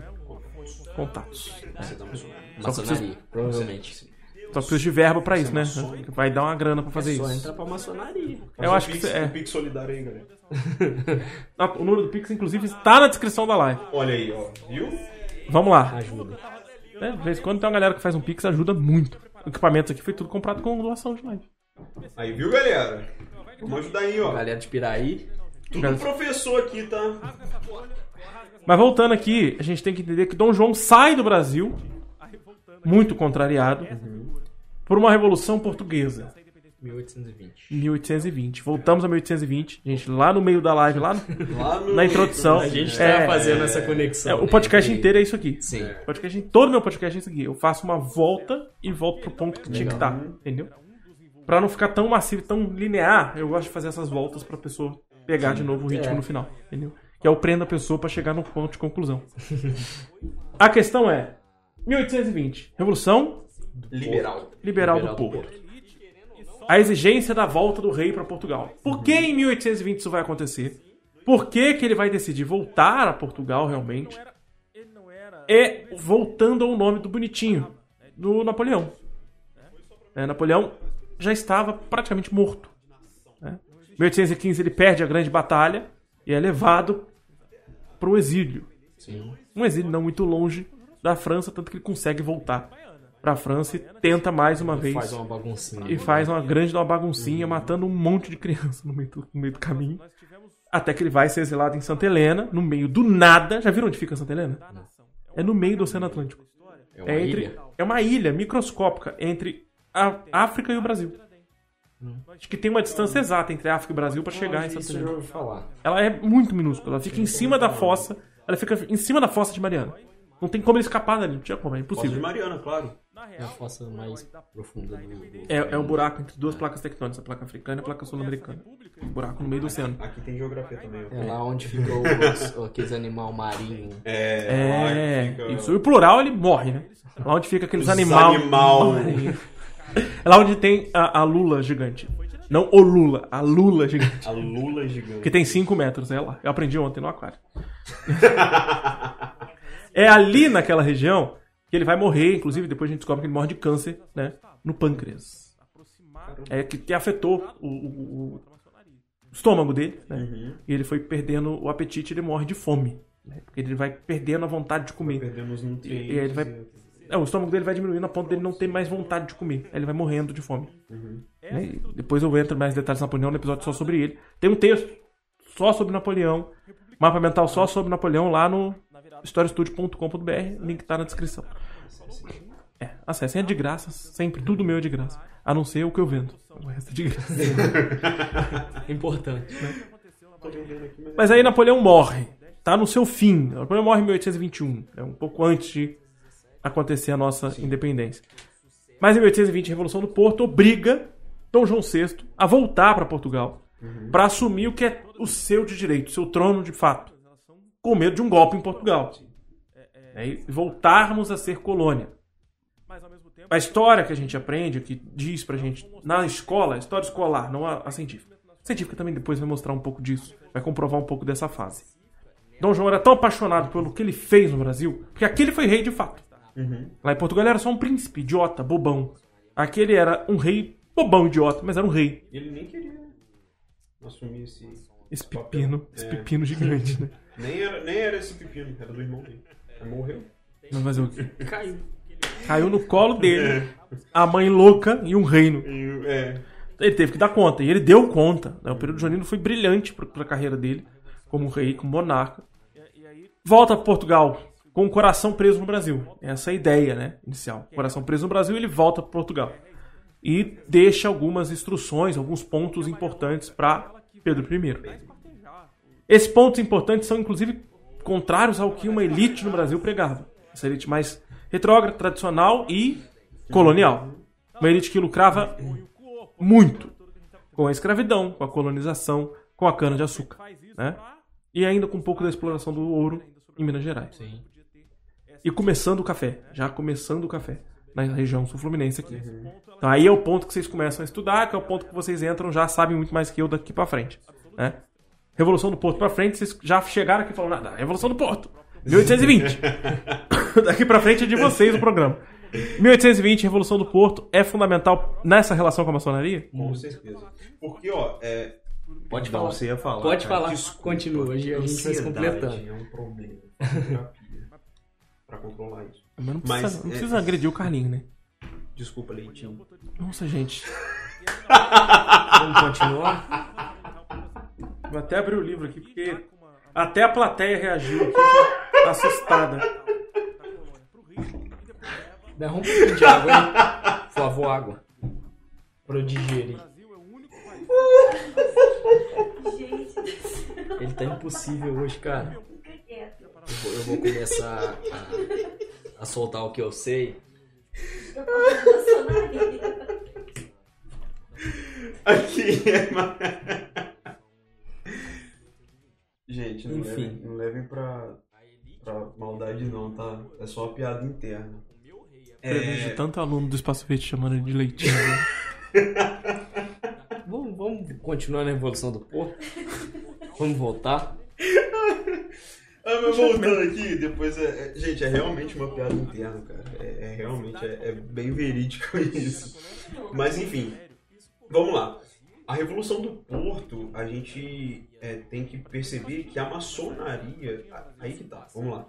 Na tese de doutorado do, do Alexandre, ele, ele apresenta alguns historiadores que um vai contrapondo o outro. Por quê? Uns dizem que a maçonaria atuou de fato, né, lá firmemente, outros dizem que, tipo assim, não foi tão, tão, tão forte essa atuação. Mas de fato existiu maçons na Revolução do Porto, tá? Influenciado pelas ideias pregadas lá dentro, né? Então, tinha maçons falando assim, pô, vem Dom João. Porque a galera de Portugal gostava de, de Dom João. Então falou assim, pô, vem, cara, vem. Tem uma carta que manda pra ele, é, com todas as reverências é, dele como rei. E então eles mandam ele pra Portugal. E aqui no Brasil, é, a maçonaria é, não está de fato relacionado pro- no dia do fico, tá? Existem peças de maçons que estavam presentes tanto do lado mais progressista quanto do lado mais conservador, dizendo tipo assim, pô, Dom João, você tem que, é, enquanto a, a Constituição de Portugal não fica pronta, você tem que jurar da Espanha, né? Tem que jurar da Espanha, só pra, tipo assim, Garantir é, lá o poder na garantir, Europa. né? Entendeu? É, o, o liberalismo lá, né? Pra garantir que vai ser uma, uma monarquia constitucional. É, então aqui no Brasil existia também esse movimento, sabe? Falando pra Dom João, tipo assim, pô, Você tem que- que- que- jurar essa, essa constituição aqui da Espanha e, pô, tipo assim, vai lá pra Portugal mesmo, entendeu? Pode ir. Diferente de Dom Pedro. Dom Pedro I existiu realmente um racha de pensamento maçônico aqui dentro dizendo, tipo assim, não, Dom Pedro tem que ir pra pra Portugal pra gente instituir um outro tipo de governo aqui no Brasil, um governo mais liberal, entendeu? Que é- vai entrar o Ledo aí, é, e o José Bonifácio do outro lado, falando assim, não, Dom Pedro, você tem que ficar aqui, cara. Vai ficar aqui, porque eles tinham medo é, de Portugal é, controlar novamente é, o Brasil. Rebaixar o Brasil à colônia. rebaixar o Brasil à colônia. Que era Lembra- um dos pontos da Revolução do Porto. Justamente. E lembrando que esse sentimento de independência já circulava na elite intelectual do Brasil, entendeu? Então, assim, a maçonaria está atuando. Na verdade, não vou falar maçonaria como instituição. Os maçons estão atuando. É, aí a gente tem que só abrir, um pouco. Né? É, A maçonaria, a gente tá falando o tempo todo, a maçonaria é instituição, o histórico dela, mas aqui nesse momento, assim como em todo momento da história, a maçonaria ela não tem coração, pulmão, braços, é, olhos. é, sabe? com ela é formada é. por pessoas. Por pessoas, Né? justamente. E como o Lucas já havia aberto aqui, são dois grupos de pessoas, Uhum. assim como em toda instituição, tem grupos de pessoas que são mais conservadoras ou mais liberais. Sim, sim, E vai haver debate o tempo inteiro. Então, a maçonaria, quando a gente fala maçonaria o tempo todo, a gente está falando das pessoas que atuam dentro da maçonaria e dentro desse governo, dentro desse Estado. E aí, essa libertação do Brasil é muito perigosa. Porque ela está pensando numa liberdade em que o Brasil assumiria essa liberdade, é esse o novo governo. Ó, Dom, João foi embora, Dom Pedro tem que ir também como um governo formado por brasileiros. Assim como também havia movimento, é isso que você está afirmando aí, É. né, dentro da pesquisa do Alexandre, Barata, Wilson né? Barata. Temos uma ala da maçonaria mais conservadora, Uhum. que fala sim, precisamos da independência, mas com Dom João, Dom Pedro I aqui, Aqui. Comandando essa independência com medo, né, uma com medo de Portugal assumir o governo, a outra também com medo de Portugal assumir o governo. Né? Só que o que a gente vai ver é que esse lado mais liberal tem esse medo de Portugal assumir o governo através de Dom Pedro, Uhum. e o outro lado, o conservador, tem medo dessa galera liberal acabar entregando os pontos para Portugal ao longo do Portugal, tempo. isso aí. Né? E assim, o, o Ledo, depois, ele, ele vai lutar contra o, o, a- o dia do Fico, no caso, né? Vai lutar contra é, Dom Pedro ficar aqui no Brasil. Só que quando Dom Pedro ele, ele declara que vai ficar no, no Rio de Janeiro, o Ledo ele tipo, entende que é importante é, ter a, a presença de Dom Pedro I aqui no Brasil para conseguir a, a, a independência e para esse sentimento liberal é, é, ir crescendo dentro do Brasil. Então, assim, no começo, para você ver, no começo ele é totalmente contra é, a permanência dele aqui. Só que chega no final, quando ele vê que realmente, tipo assim, pô, ele tem que ficar, aí ele muda o discurso dele. É, então, faz parte da ciência, faz parte da filosofia. A gente tem Sim. discursos, a gente tem ideias contrárias que vão se aproximando de um é... ponto em comum e que muitas vezes você muda de ideia. As pessoas uhum, também têm que entender que a gente pode mudar de ideia, a gente pode discordar no momento de uma coisa e depois passar a concordar com a vivência que a gente tem na vida, com Sim, os pontos que a gente acaba encontrando né, em comum com uhum. até o adversário político, por exemplo. Essa questão do, do, do dia do fico e dali para frente, né, depois do primeiro reinado, aqui a gente está tratando só da independência do Brasil e essa relação da maçonaria, tá, gente? Primeiro reinado, você quer aprender um pouco mais do primeiro reinado? Tem um mapa mental completo sobre o primeiro reinado, sobre todo o contexto histórico do primeiro reinado, lá no historiestudio.com.br barra galeria. Tem a galeria de mapas mentais, tem uma área só para o primeiro reinado. Dom Pedro I, a Luísa já falou comigo 500 vezes que quer fazer um podcast só sobre Dom Pedro I mas eu ainda vou deixar passar. Eu vou deixar passar mais pro final dessa temporada. Uhum. Quero primeiro fazer a independência, que é mais importante. Semana que vem seria Malala, mas a gente vai adiar Malala por causa da Rainha Elizabeth. E aí vai só adiando, né? No primeiro vez ficando pro final. Porque eu, eu sou um cara que. Sou meio contra ele, então ele vai ficando pro final. Eu sei da importância dele pra independência, mas o governo dele para mim foi extremamente desastroso. Uhum. E foi meio absolutista, meio louco, meio sem saber muito para que direção queria tomar. Ele tava, pode ser por causa desses traumas de infância, por causa desses abusos de infância. Possivelmente foi por isso, né? A, a morte da, da primeira imperatriz e tudo mais. Né? Isso aí a gente trata depois. Mas voltando à questão da influência da maçonaria nesse dia do Fico em diante. O dia do Fico é em fevereiro, não é isso? Pesquisa aí, joga no Google. É 1821, se eu não me engano. É. Ou começo de 2000. Era feriado, inclusive. 1822. Eu acho que foi em janeiro de. Do... Eu acho que é janeiro de 22. 1822. 4 de janeiro? 9 de janeiro. 9 de janeiro. 1822. E nesse período, é, a gente pode. É, a gente voltando para o Rio de Janeiro, que já era a capital do Brasil, a gente tem três lojas importantes para a gente colocar. A gente tem a Commerce Arts, que é liderada pelo Joaquim Gonçalves Ledo, que era um maçom mais liberal, mais radical, digamos assim, é. que queria independência do Brasil uhum. e rompimento total com a, com a dinastia Bragança, né? Uhum. Que, que acabou Portugal-Brasil, o Brasil vai seguir seu rumo. É... Com esses ideais é, liberais, seguindo o pro é república, não é mais monarquia, é, né? Isso, exatamente. essa ala mais revolucionária ainda que já avisava uma república. Que era a loja Commerce Arts. Até porque todo mundo que conseguiu independência na América era republicano. Era republicano. Isso. Aí a gente tinha a loja União e Tranquilidade.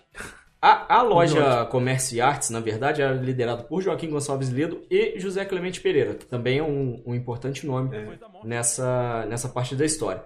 A gente tinha a loja União e Tranquilidade, que, que era liderado por José Bonifácio, que ele queria a independência do Brasil, isso era, já era um assunto comum dentro da maçonaria, que eles queriam a independência, mas eles divergiam na ideia da forma que ela seria feita. Porque José Bonifácio ele defendia que o Brasil deveria seguir uma monarquia constitucional. É, Dom Pedro continuaria, a dinastia Bragança continuaria, mas seguiriam a Constituição, feita no Brasil nos moldes de uma assembleia, digamos assim e a loja Esperança de Niterói. A Esperança de Niterói, ela segue o mesmo caminho da de José Bonifácio. Em 1822, junho de 1822, 1822, vamos trabalhar com esse ano. A gente tem a criação do GOB. GOB é o Grande Oriente, o Grande Oriente do Brasil. O Grande Oriente do Brasil é, é a união dessas três lojas que elas se unem e começa a, a ter ali um sentimento de independência mais forte tanto é que depois do. A gente tem Dom Pedro também, depois a gente tem um, a lei do Cúmplice. A lei do Cúmplice era o seguinte: é, Dom João é, falou que toda lei que chegasse de Portugal deveria ser cumprida no Brasil. Só que o Dom Pedro não. A gente não tem que seguir a ordem de Portugal. E a gente começa a ver uma ruptura ma maior nessa parte. Porque a partir do momento que ele não segue mais as ordens que vem de Portugal, a gente começa a ver que, que, que o Brasil está começando a caminhar. O Dom Pedro está começando a aderir a essa ideia de independência. É, e até dentro porque- do Até GOG, porque ele tem esse sonho absolutista, ele tem essa vontade absolutista. Quando ele recebe o recado de um outro absolutista, ele fala: Não, não vou, porque eu sou absolutista. Apesar de não ter poder nenhum oficialmente, né? Eu não vou porque eu não sou. Eu, eu sou aqui, eu tô aqui, me deixaram pra trás, eu vou ter que comandar alguma coisa. Deixaram largar. Me largar aqui, então eu vou. Pelo menos alguma coisa tem que dizer não, né? E aí ele já tinha esse apoio da maçonaria forte por trás, que vai se fortalecendo então ao longo desses, desse período do fim do, da saída de Dom João VI. Eles vão fortalecendo a ideia de independência e vão se unindo a uma ideia comum de É, independência. e, e o- se você vê, assim, um troféu e, cochichando no ouvido dele, né? É, um troféu Porque ele era meio que burrinho. a maçonaria levanta, até hoje mesmo, é, tem... A gente, a gente tá pegando na nossa pesquisa, no TCC, que não é sobre independência, tá? Uhum. Nossa, nosso TCC não é sobre independ- independência, mas quando a gente estuda sobre maçonaria, a gente estuda sobre a independência porque ela atuou fortemente. Tem muita bibliografia boa de, de é, historiadores maçons mesmo, sabe? Só que a gente preferiu não pegar elas pra não ter uma, tipo assim, ah, aquele talvez não fale alguma coisa que vá Pra não- tipo, é, tipo, Comprometer a manchar, instituição. É o nome da instituição. A gente preferiu pegar historiadores é, que não são maçons pra falar de maçonaria, né? científica, Mas também a sem interferência pegou, da própria é, maçonaria. é, a gente também a gente pegou é, historiadores é, renomados assim para falar sobre sobre a história da maçonaria. Porém existem é, bibliografias muito boas é, que falam sobre essa questão, porque hoje a maçonaria é, ela levanta como um, um- um- um marco assim que é a independência do Brasil, que de fato a maçonaria como instituição atuou na independência do Brasil, Uhum. desde o seu princípio ali dos dos movimentos, O nascimento é, da ideia, o né? nascimento da ideia, entendeu? Depois Dom Pedro, após a independência, ele vai entrar na, na, na maçonaria. Ah, ele acaba entrando depois, então. É, ele entra em agosto. Agosto, né? Agosto. A Agosto, independência agosto, é, perdão, né? perdão, perdão, perdão, perdão. Se a independência é, É, 7 de é, setembro, né, é, Lucas? É, é, eu acho. é. É que todo É historiador tem problema com matemática. Não, né? mas é, é antes. Agosto antes. Isso. Então ele, ele, ele, ele entra antes, é depois que ele É porque a gente tem, a gente tem a Constituinte É. em julho. Então, em junho já tem essa, essa união, né? Qual é o nome E A certo? Constituinte em 1823, né? Não, ele começa a Constituinte, já começa a reunir para a Constituinte em julho de 1822. É, então essa... Mas a, a- a da mandioca é em 1823. Isso. Isso, beleza. Mas Aí aí, a gente, como é que é o nome mesmo? a gente voltou... Do Oriente? Grande Oriente Grande do Brasil. Então, o Grande Oriente do Brasil, mais ou menos ali pro meio do ano, né? É, 1822, sim, isso é- por é volta de junho e 1822. julho. Que é quando essas três lojas se unem. Essas três lojas se unem é, sob o grão-mestrado, digamos assim, de José Bonifácio. José Bonifácio fica como, vamos dizer assim, para as pessoas entenderem mais fácil, líder da, da maçonaria, desse grande oriente do Brasil. E o Ledo, ele, ele, só, e o Ledo, ele, ele entra Isso. como é, é, é, é, entra como o primeiro vigilante de- desse, desse, desse Grande Oriente. Então, pra você ver que Seria um, realmente os maçons ali se uniram pra... seria um vice, seria um grau semelhante ali abaixo. É, não, não é um grau, é um cargo mesmo. sabe? Não, é, É, só tipo, pro pessoal é, entender. é, que é, tem um cargo ali, Tá ali na diretoria. Tá Entendi. ali, tá ali na mesa da diretoria, entendeu? Como os dois eram os dois nomes mais fortes, É, ao unirem então, as ideias, eles acabam é, ficando então ali, entendi. vocês perceberem que mesmo a- as ideias sendo diferentes politicamente, eles se uniram para ter a independência. E o pró- a própria criação do Grande Oriente do Brasil indica outra ruptura é, entre Brasil e Portugal. Porque as lojas, até o momento, seguiam a- as orientações do Grande Oriente luso. Português. luso, Grande Oriente de- de- que era em Portugal. Com a criação do Grande Oriente do Brasil, isso acaba. Tanto é que a maçonaria portuguesa tenta abrir lojas no Brasil para voltar com a sua influência, mas o, o Grande Oriente do Brasil é instaurado e fica decidido dentro da maçonaria que eles vão apoiar a independência é, com base no- na monarquia constitucional. Uhum. Eles decidem, sentam, se reúnem e fica decidido que eles vão seguir esse modelo. Até É, porque a, a única liberal. pessoa, a única pessoa naquele momento capaz de assumir e botar a cara a tapa era Dom Pedro I. Dom Pedro I. Primeiro, Não tinha uma figura no Brasil com tanta expressividade quanto ele, né? Afinal de contas, ele nasceu e foi criado para isso. né? Uhum. E aí a gente tem então uma cronologia, né? Começa então esse Grande Oriente. A gente tem uma tentativa de uma constituinte que vai ser abominada por Portugal em julho. Em agosto, então, Dom Pedro I acaba assumindo o seu papel dentro da maçonaria, né, entrando. O Dom Pedro. Pra setembro começar de fato a tempo, independência. é, antes um pouquinho da criação do Grande Oriente, se eu não me engano, eu não, não me atentei a essa data, ele começa a enxergar a maçonaria como uma instituição forte, como uma instituição que detém Ah, muito sim, poder é no Brasil. E ele começa a se aproximar dessa instituição. É porque, ele dá de novo, cargo né? político pro Joaquim Gonçalves Ledo, pro José Bonifácio também, o José Clemente Pereira, aquele nome que eu falei Uhum. no começo, ele era presidente do Senado. Ah, não me recordo. Ele era um cargo Bem também importante, na é. política. Você ia falar pica. Então, mas- Dom Pedro, ele começa a enxergar a maçonaria como essa instituição forte que pode ajudar é, nessa independência do Brasil que já começava a ser discutida. Aí, em agosto, ele é ele entra para a maçonaria, ele é iniciado com ele vira Guatimozin. É, um, é um nome. É, dentro é, da que eles usam dentro da maçonaria. Em outubro, ele aí em setembro, É. 7 de setembro, a gente tem a independência, Aí vem em outubro ele assume. Como grão-mestre. grão-mestre. O grão-mestre. Que aí é, é articulado pelo Joaquim Gonçalves Ledo. Por quê? Por- Que era o cara que era contra ele ser o líder o tempo inteiro. E porque José Bonifácio, ele era uma liderança também, sempre teve essa dicotomia entre José Bonifácio e Joaquim Gonçalves Ledo. É, na ausen... João José Bonifácio, nesse momento, ele estava um pouco ausente da maçonaria, da- nessa liderança. Então o Ledo faz o seguinte, pô, a gente tira o José Bonifácio, que é uma, uma rivalidade política, um desafeto, digamos assim, e ele coloca Dom Pedro I. É articulado é, por, É, pelo Joaquim e- Gonçalves Ledo. E Dom Pedro já tinha um- um- um- uma visão é, bacana assim da maçonaria, porque José Bonifácio era muito próximo a Dom Pedro I.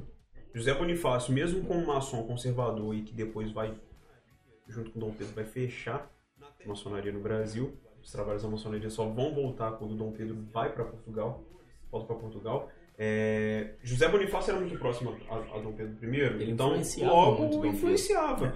E como Dom Pedro I ele era influenciável, Não, né? não, é é aquela coisa que eu falei. Ele era meio burrinho. É, então. Como é que na- chegou em 1822, em julho de 1822, ele não tinha percebido que a maçonaria tinha essa influência Pô. toda? É porque ele é muito burro. Uhum. Então vai dar. E assim, Na verdade, na verdade, não era tão burro, né? Ele percebeu, mas ele não queria dar o braço a torcer. Ele passa a dar o braço a torcer porque ele ficava aqui, ó, falando no ouvidinho dele. O velhinho aqui, né? O e Bonifácio. Joaquim é, é Gonçalves Ledo, junto com. Qual que é o outro? Clemente. Clemente. Eles, Clemente eles, eles criaram o Revérbero, que era um, um jornal, Revérbero, Revérbero Brasil- Constitucional Fluminense. Fluminense. É, que era um jornal que eles começaram. Primeiro que eles começaram é, atacando. Deixa eu virar um pouco isso aqui. o- Pra aproveitar pra sair na foto da camisa. atacando o, o dia do Fico e depois, lembrando que, tipo assim, eles, o jornal ele é. A primeira publicação é dia 15 de setembro ou 15 de outubro. Uma coisa assim, que era alusão ao aniversário que a Revolução Liberal do Porto estava fazendo. que Eles Uhum. eram bem, bem liberais, né? Diferente de José Bonifácio. Então esse revérbero, que era o principal jornal que a maçonaria, eles iam ali atacando e, eles jogando as ideias da disseminar as ideias É, maçônicas, que eram um dos meios principais utilizados na maçonaria Sim, sim. Então esse jornal foi de suma Não importância tinha corrente no WhatsApp. pra. É, não tinha corrente do WhatsApp. Não tinha corrente de carta. Sua tia não Passe- ficava te mandando corrente essa do WhatsApp. carta para 20 Senão você vai morrer, você senão a maçonaria vai atrás de É, a maçonaria você. vai atrás de você, Então a maçonaria te manda a cabeça de um bode. Justamente. Sim. Então, tipo assim, esse jornal Revérbero, ele era muito importante. Muito importante. Na independência, ele foi muito mais importante ainda, porque a partir dele, e também a partir da, eh, de maçons espalhados pelo Brasil, ele foi colocando na cabeça da galera, tipo, ó, a ideia de independência, ele conseguiu espalhar essa ideia eh, por todo o território, entendeu? Não, é- é- essa história toda que a gente tá contando aqui hoje, ela é perfeita porque ela nunca aparece no livro didático. Sim. Não, não apare- ah, Sim. Ela não aparece na faculdade de história. Ela não aparece nem na faculdade. Porque a gente cara, não aprende isso Foi no- no- no difícil a gente de dar o pontapé inicial para nossa pesquisa por causa de falta de fonte. Cara, é absurdo. Porque a maçonaria, como ela é uma ordem, a gente fala que é uma ordem discreta, não, não é nem uma ordem secreta porque a gente É, é, conhece, a gente sabe sabe que é, né? existe, mas não sabe que é discutido lá dentro. É, muitas das vezes ela Não é ocultada. sabe? Ah, super interessante. Publicou uma revista falando o que tem lá dentro. Pô, Tem o fatos. A gente vai deixar é? pra falar o que acontece no final. Como que é? É fatos. Só no final. Entendeu? Fatos desconhecidos? Fatos desconhecidos. Você sabia? Você Pelo sabia? amor de Deus, falou como você. tudo. ah, tem vários O que maçons aí que, que declaram e falam assim: ó, eu era maçom e bruxo. Aí pega o microfone É, aqui dentro da Eu fui boca. para o inferno sete vezes e na iniciação. Você Depois que morto. você faz 33 anos, você morre e renasce de novo. É, muito doido. E eles me perseguem. Com um rabo de bode. É, isso é Exatamente, importante. exatamente. Se você sair, ele te persegue até te matar. Não, não pode te matar.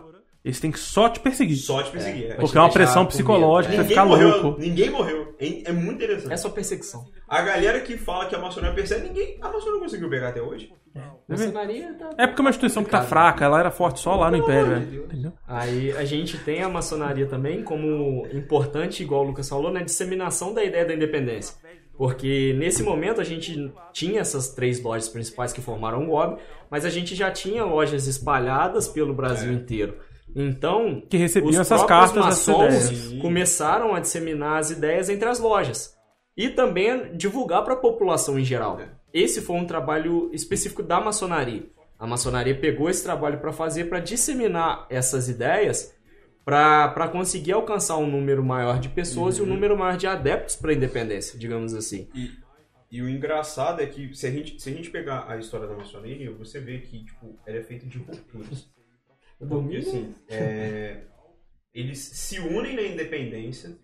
Quando entra na, na questão da abolição da escravidão, eles se separam novamente. É, vem o, o Barão do Rio Branco, depois, quando vai o golpe é dividido novamente entre o Grande Oriente é, dos Beneditinos e Grande Oriente do Lavradio, existe é, essa, essa divisão novamente de, do Barão do Rio Branco e do Saldanha Marinho. Saldanha Marinho, né? Que eles não concordam com. Um não concorda com o É, outro. a gente falou questão sempre da- essa da- dicotomia de ideias. da Uma parte escravidão. Aí vem o Estado Novo, o Getulinho.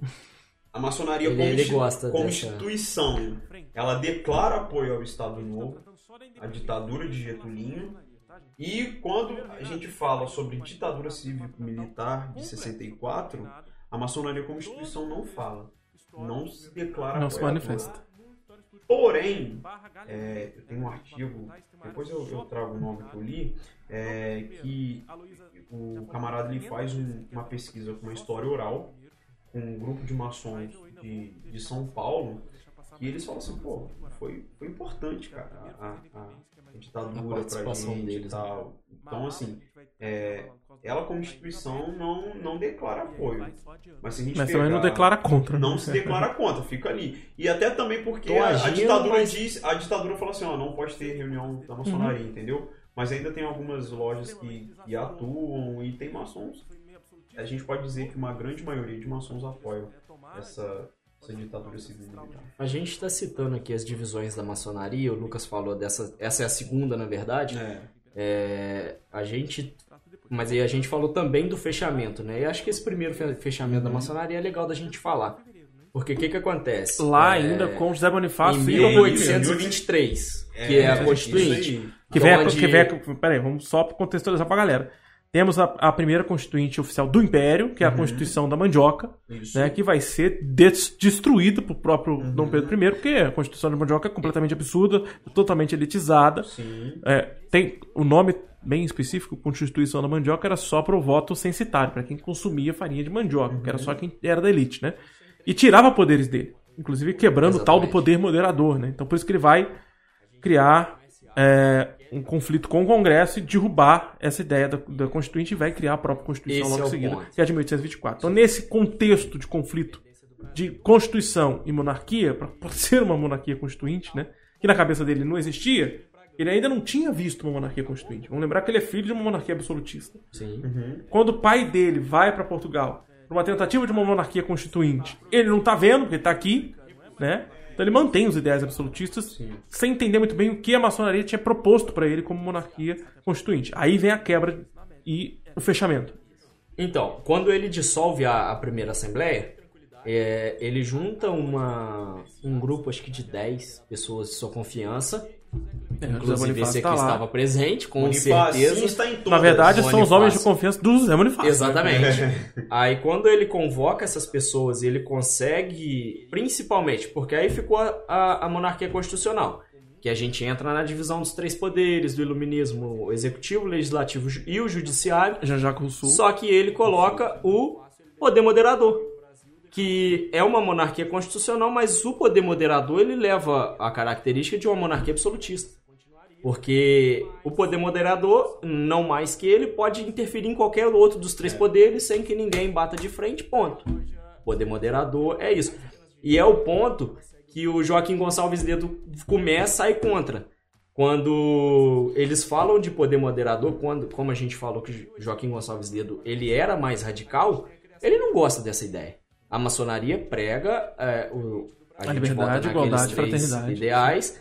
Então, o poder moderador é absolutista e ele não quer. É, não, não é o que a maçonaria leva no seu seio. Só que o José Bonifácio, por ser mais conservador, ele gosta. Aí, dois maçons mais uma vez. Então, a maçonaria que ajudou na independência do Brasil, ela começa a ir contra Dom Pedro. Essa parte do Joaquim Gonçalves Ledo.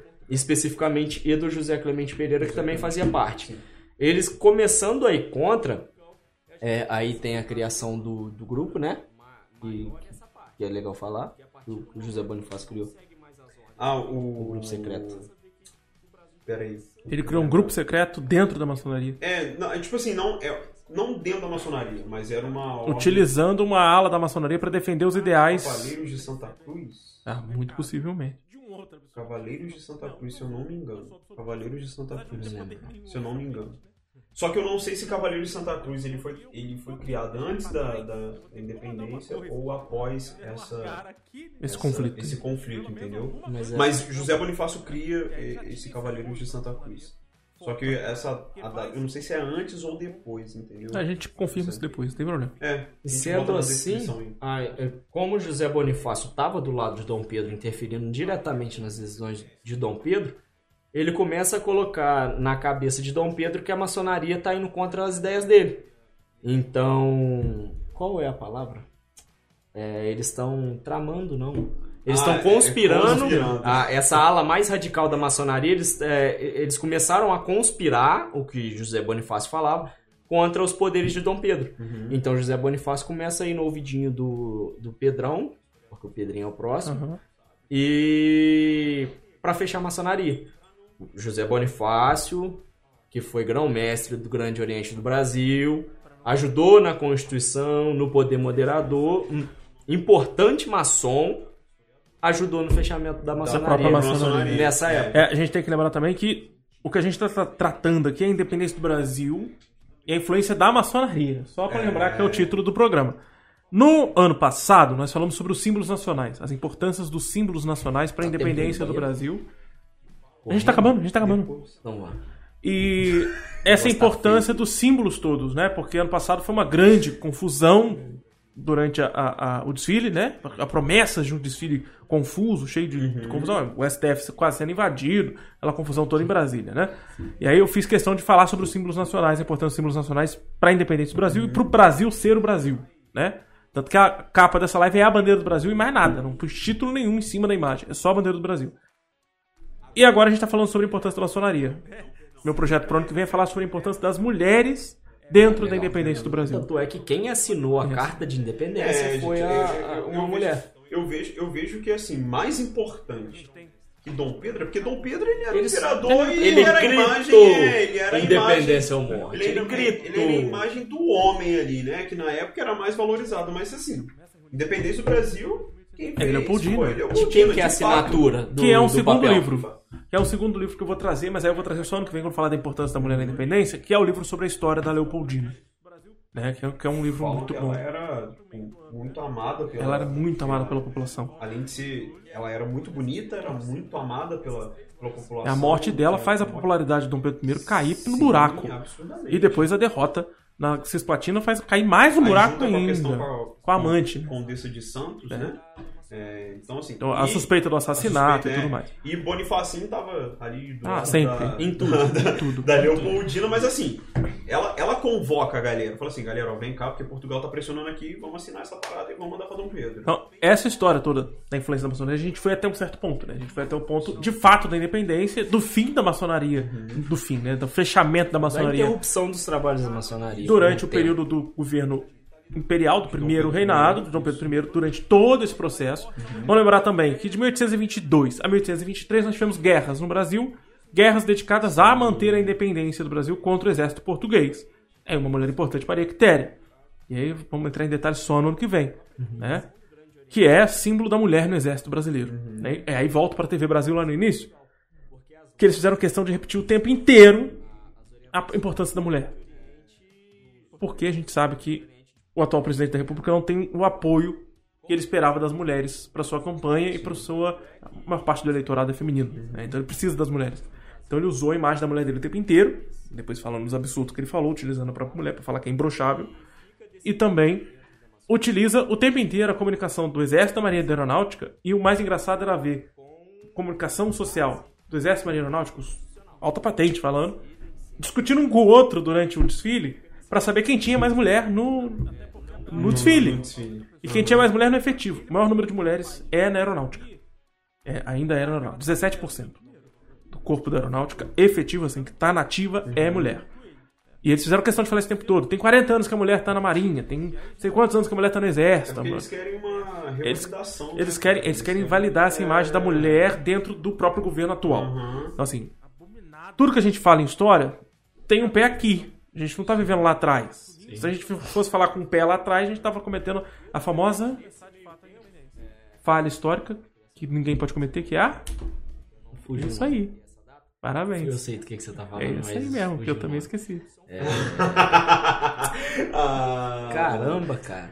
Caramba. É, Quando você traz um período e Você mistura... analisa o período histórico com a visão É, que você isso tem hoje. isso. Isso se chama anacronismo. Anacronismo, isso aí. Obrigado, A- plateia. A plateia de português né, A plateia de letras. A plateia de letras É. lembrou a palavra.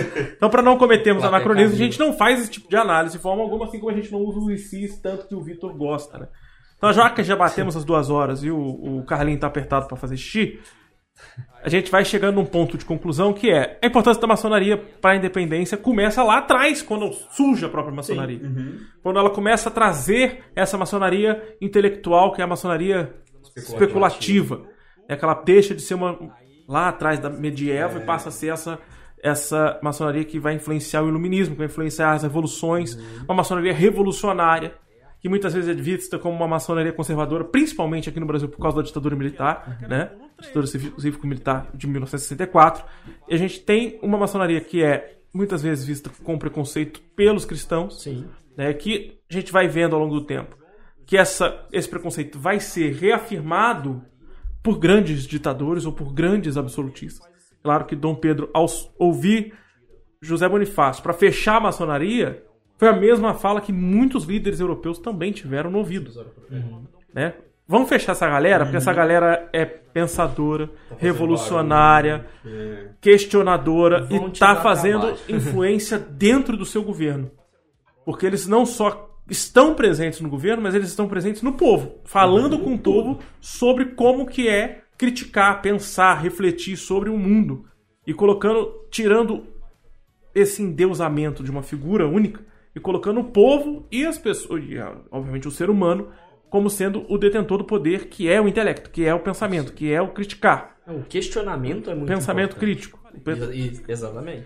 é, e quando você coloca um líder absolutista, um ditador, um líder religioso, que a gente falou aqui agora, né, grandes líderes religiosos, a gente está falando de um endeusamento dessas figuras. Que tentam se colocar na posição de Deus, de grandes líderes que. Regimes totalitários. regimes E a totalitários. maçonaria vem nessa contramão. É, A maçonaria sendo vista como uma grande instituição poderosíssima, apesar de ser poderosíssima em uma grande instituição, ela vem nessa contramão para criticar exatamente esses poderes, mas ao mesmo tempo apoiar grandes poderes que possam pregar e manter liberdade, igualdade, ideais, fraternidade, é, que são os ideais fundamentais para existir uma democracia. Então, é mais um episódio seguido sobre geopolítica sem querer, e é mais um episódio seguido criticando governos que são contra a democracia. É porque o último foi sobre não só a União Soviética, mas a gente desceu o cacete no Putin no final. Né? A, a Luísa até se exaltou, falou que é de extrema esquerda, mas ela não é de extrema esquerda. Ela só acha que ela é, porque ela acabou de sair da adolescência, ela acha que ela é de extrema esquerda. Aí uma hora ela vai descobrir que ela não é. Deixa ela aprender. Deixa ela aprender, daqui a pouco ela aprende e descobre que não é. Ela vai me matar na hora que ela ouvir, porque ela ouve todos os episódios até o final. Então ela vai me matar. Nossa! Porque ela participa de todos, então ela ouve Então todos. ela. É. E é isso. Vou agradecer a participação do Lucas e do Carlinhos. Muito obrigado pela participação de vocês. Ó, Lucas e Carlinhos vão voltar em outros momentos pra gente falar sobre outros assuntos. Vou aproveitar o frescor deles saindo da faculdade. E, E aproveitar falando também sobre maçonaria em outros momentos da história, em outros momentos falar sobre coisas que não são a maçonaria, pra não ficar preso só nesse tema, pra, falar, pra o povo achar que vocês são. Né, só sabe falar disso. Pra gente falar de outros temas. Lucas. Lucas e Carlinhos vão ganhar até uniforme. Só não vão ganhar boné, porque o boné é caro. Vão ganhar até uniforme. Tá vendo? Pro futuro. Vocês vão ganhar brinde no final do programa. Opa! Que isso, tem tá? Olha isso. É, vocês vão ganhar um brinde especial no final do programa. Achei. Eu acho que é. 500 reais. Mereceu. Não, mas é. Mas assim. Uma canecada na testa. Jason, a gente agradece, agradeço muito a- o convite, né? Até pra gente falar sobre esse tema que não é falado até dentro da, da academia de história. O objetivo era acabar o programa 8h35, mas já era. Vai. Nossa, tá, é. É, não, por Mas- causa do sua tatuagem era de propósito. Era, era- Agora que eu olhei a hora lá, 8h42. Mas assim, agradecer por esse espaço mesmo da gente é, dizer a luz da ciência sobre a maçonaria. É, e assim, e dizer, gente, que vocês não são obrigados a concordar com a gente, tá? A ciência é linda porque ela abre essa brecha de você discordar de estudos que foram feitos. É, como tem gente que discorda do tema de TCC que a gente já está escrevendo, pois é, a gente tem haters já. É, Nem eu me sinto- terminamos eu a me sinto- faculdade. hein? eu me sinto muito importante porque eu no oitavo, no sétimo período, na verdade, que a gente descobriu esse hater. É, então, assim, eu estou me sentindo muito importante.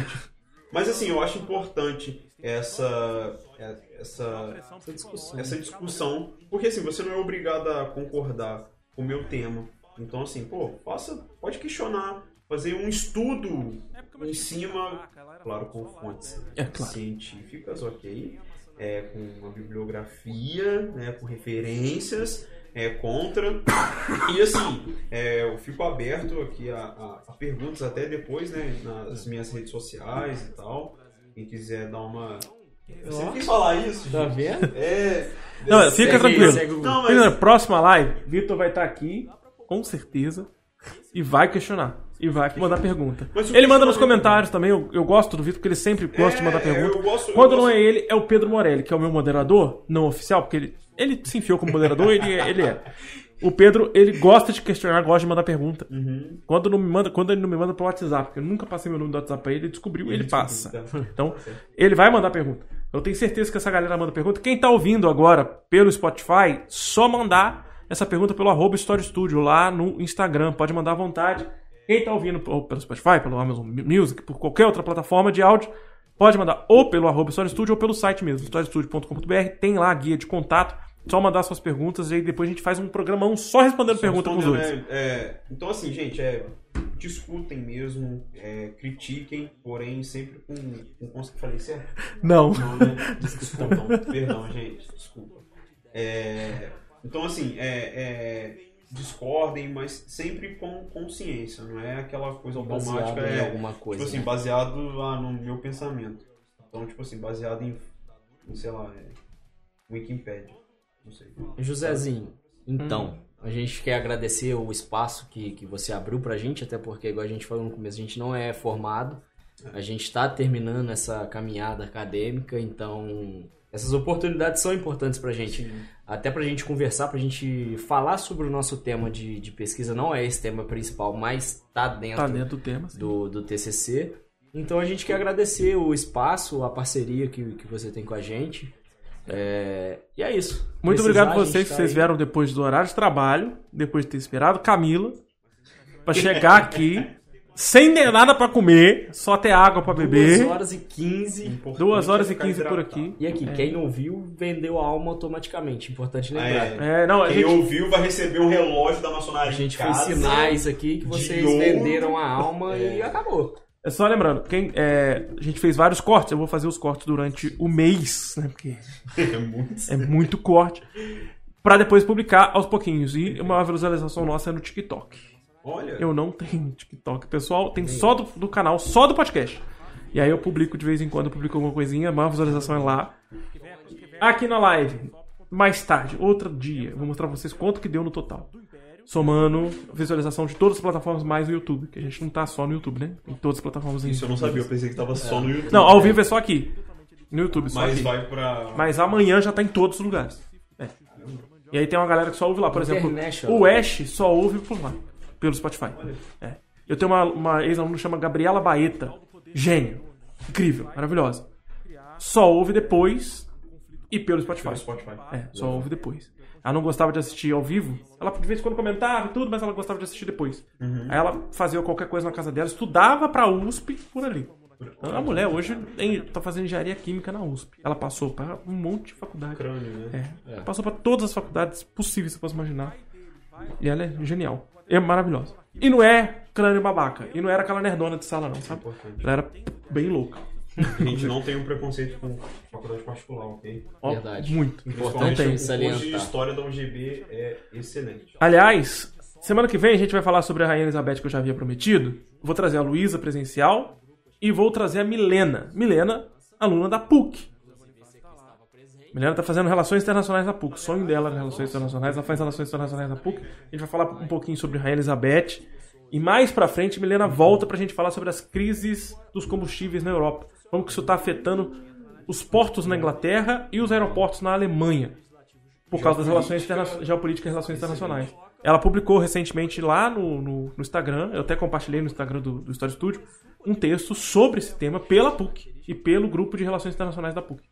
Assim, ela, ela é apaixonada, louca por isso. Ela assistia às aulas de geografia e história online com uma segunda aba vendo palestra nas universidades sobre relações internacionais.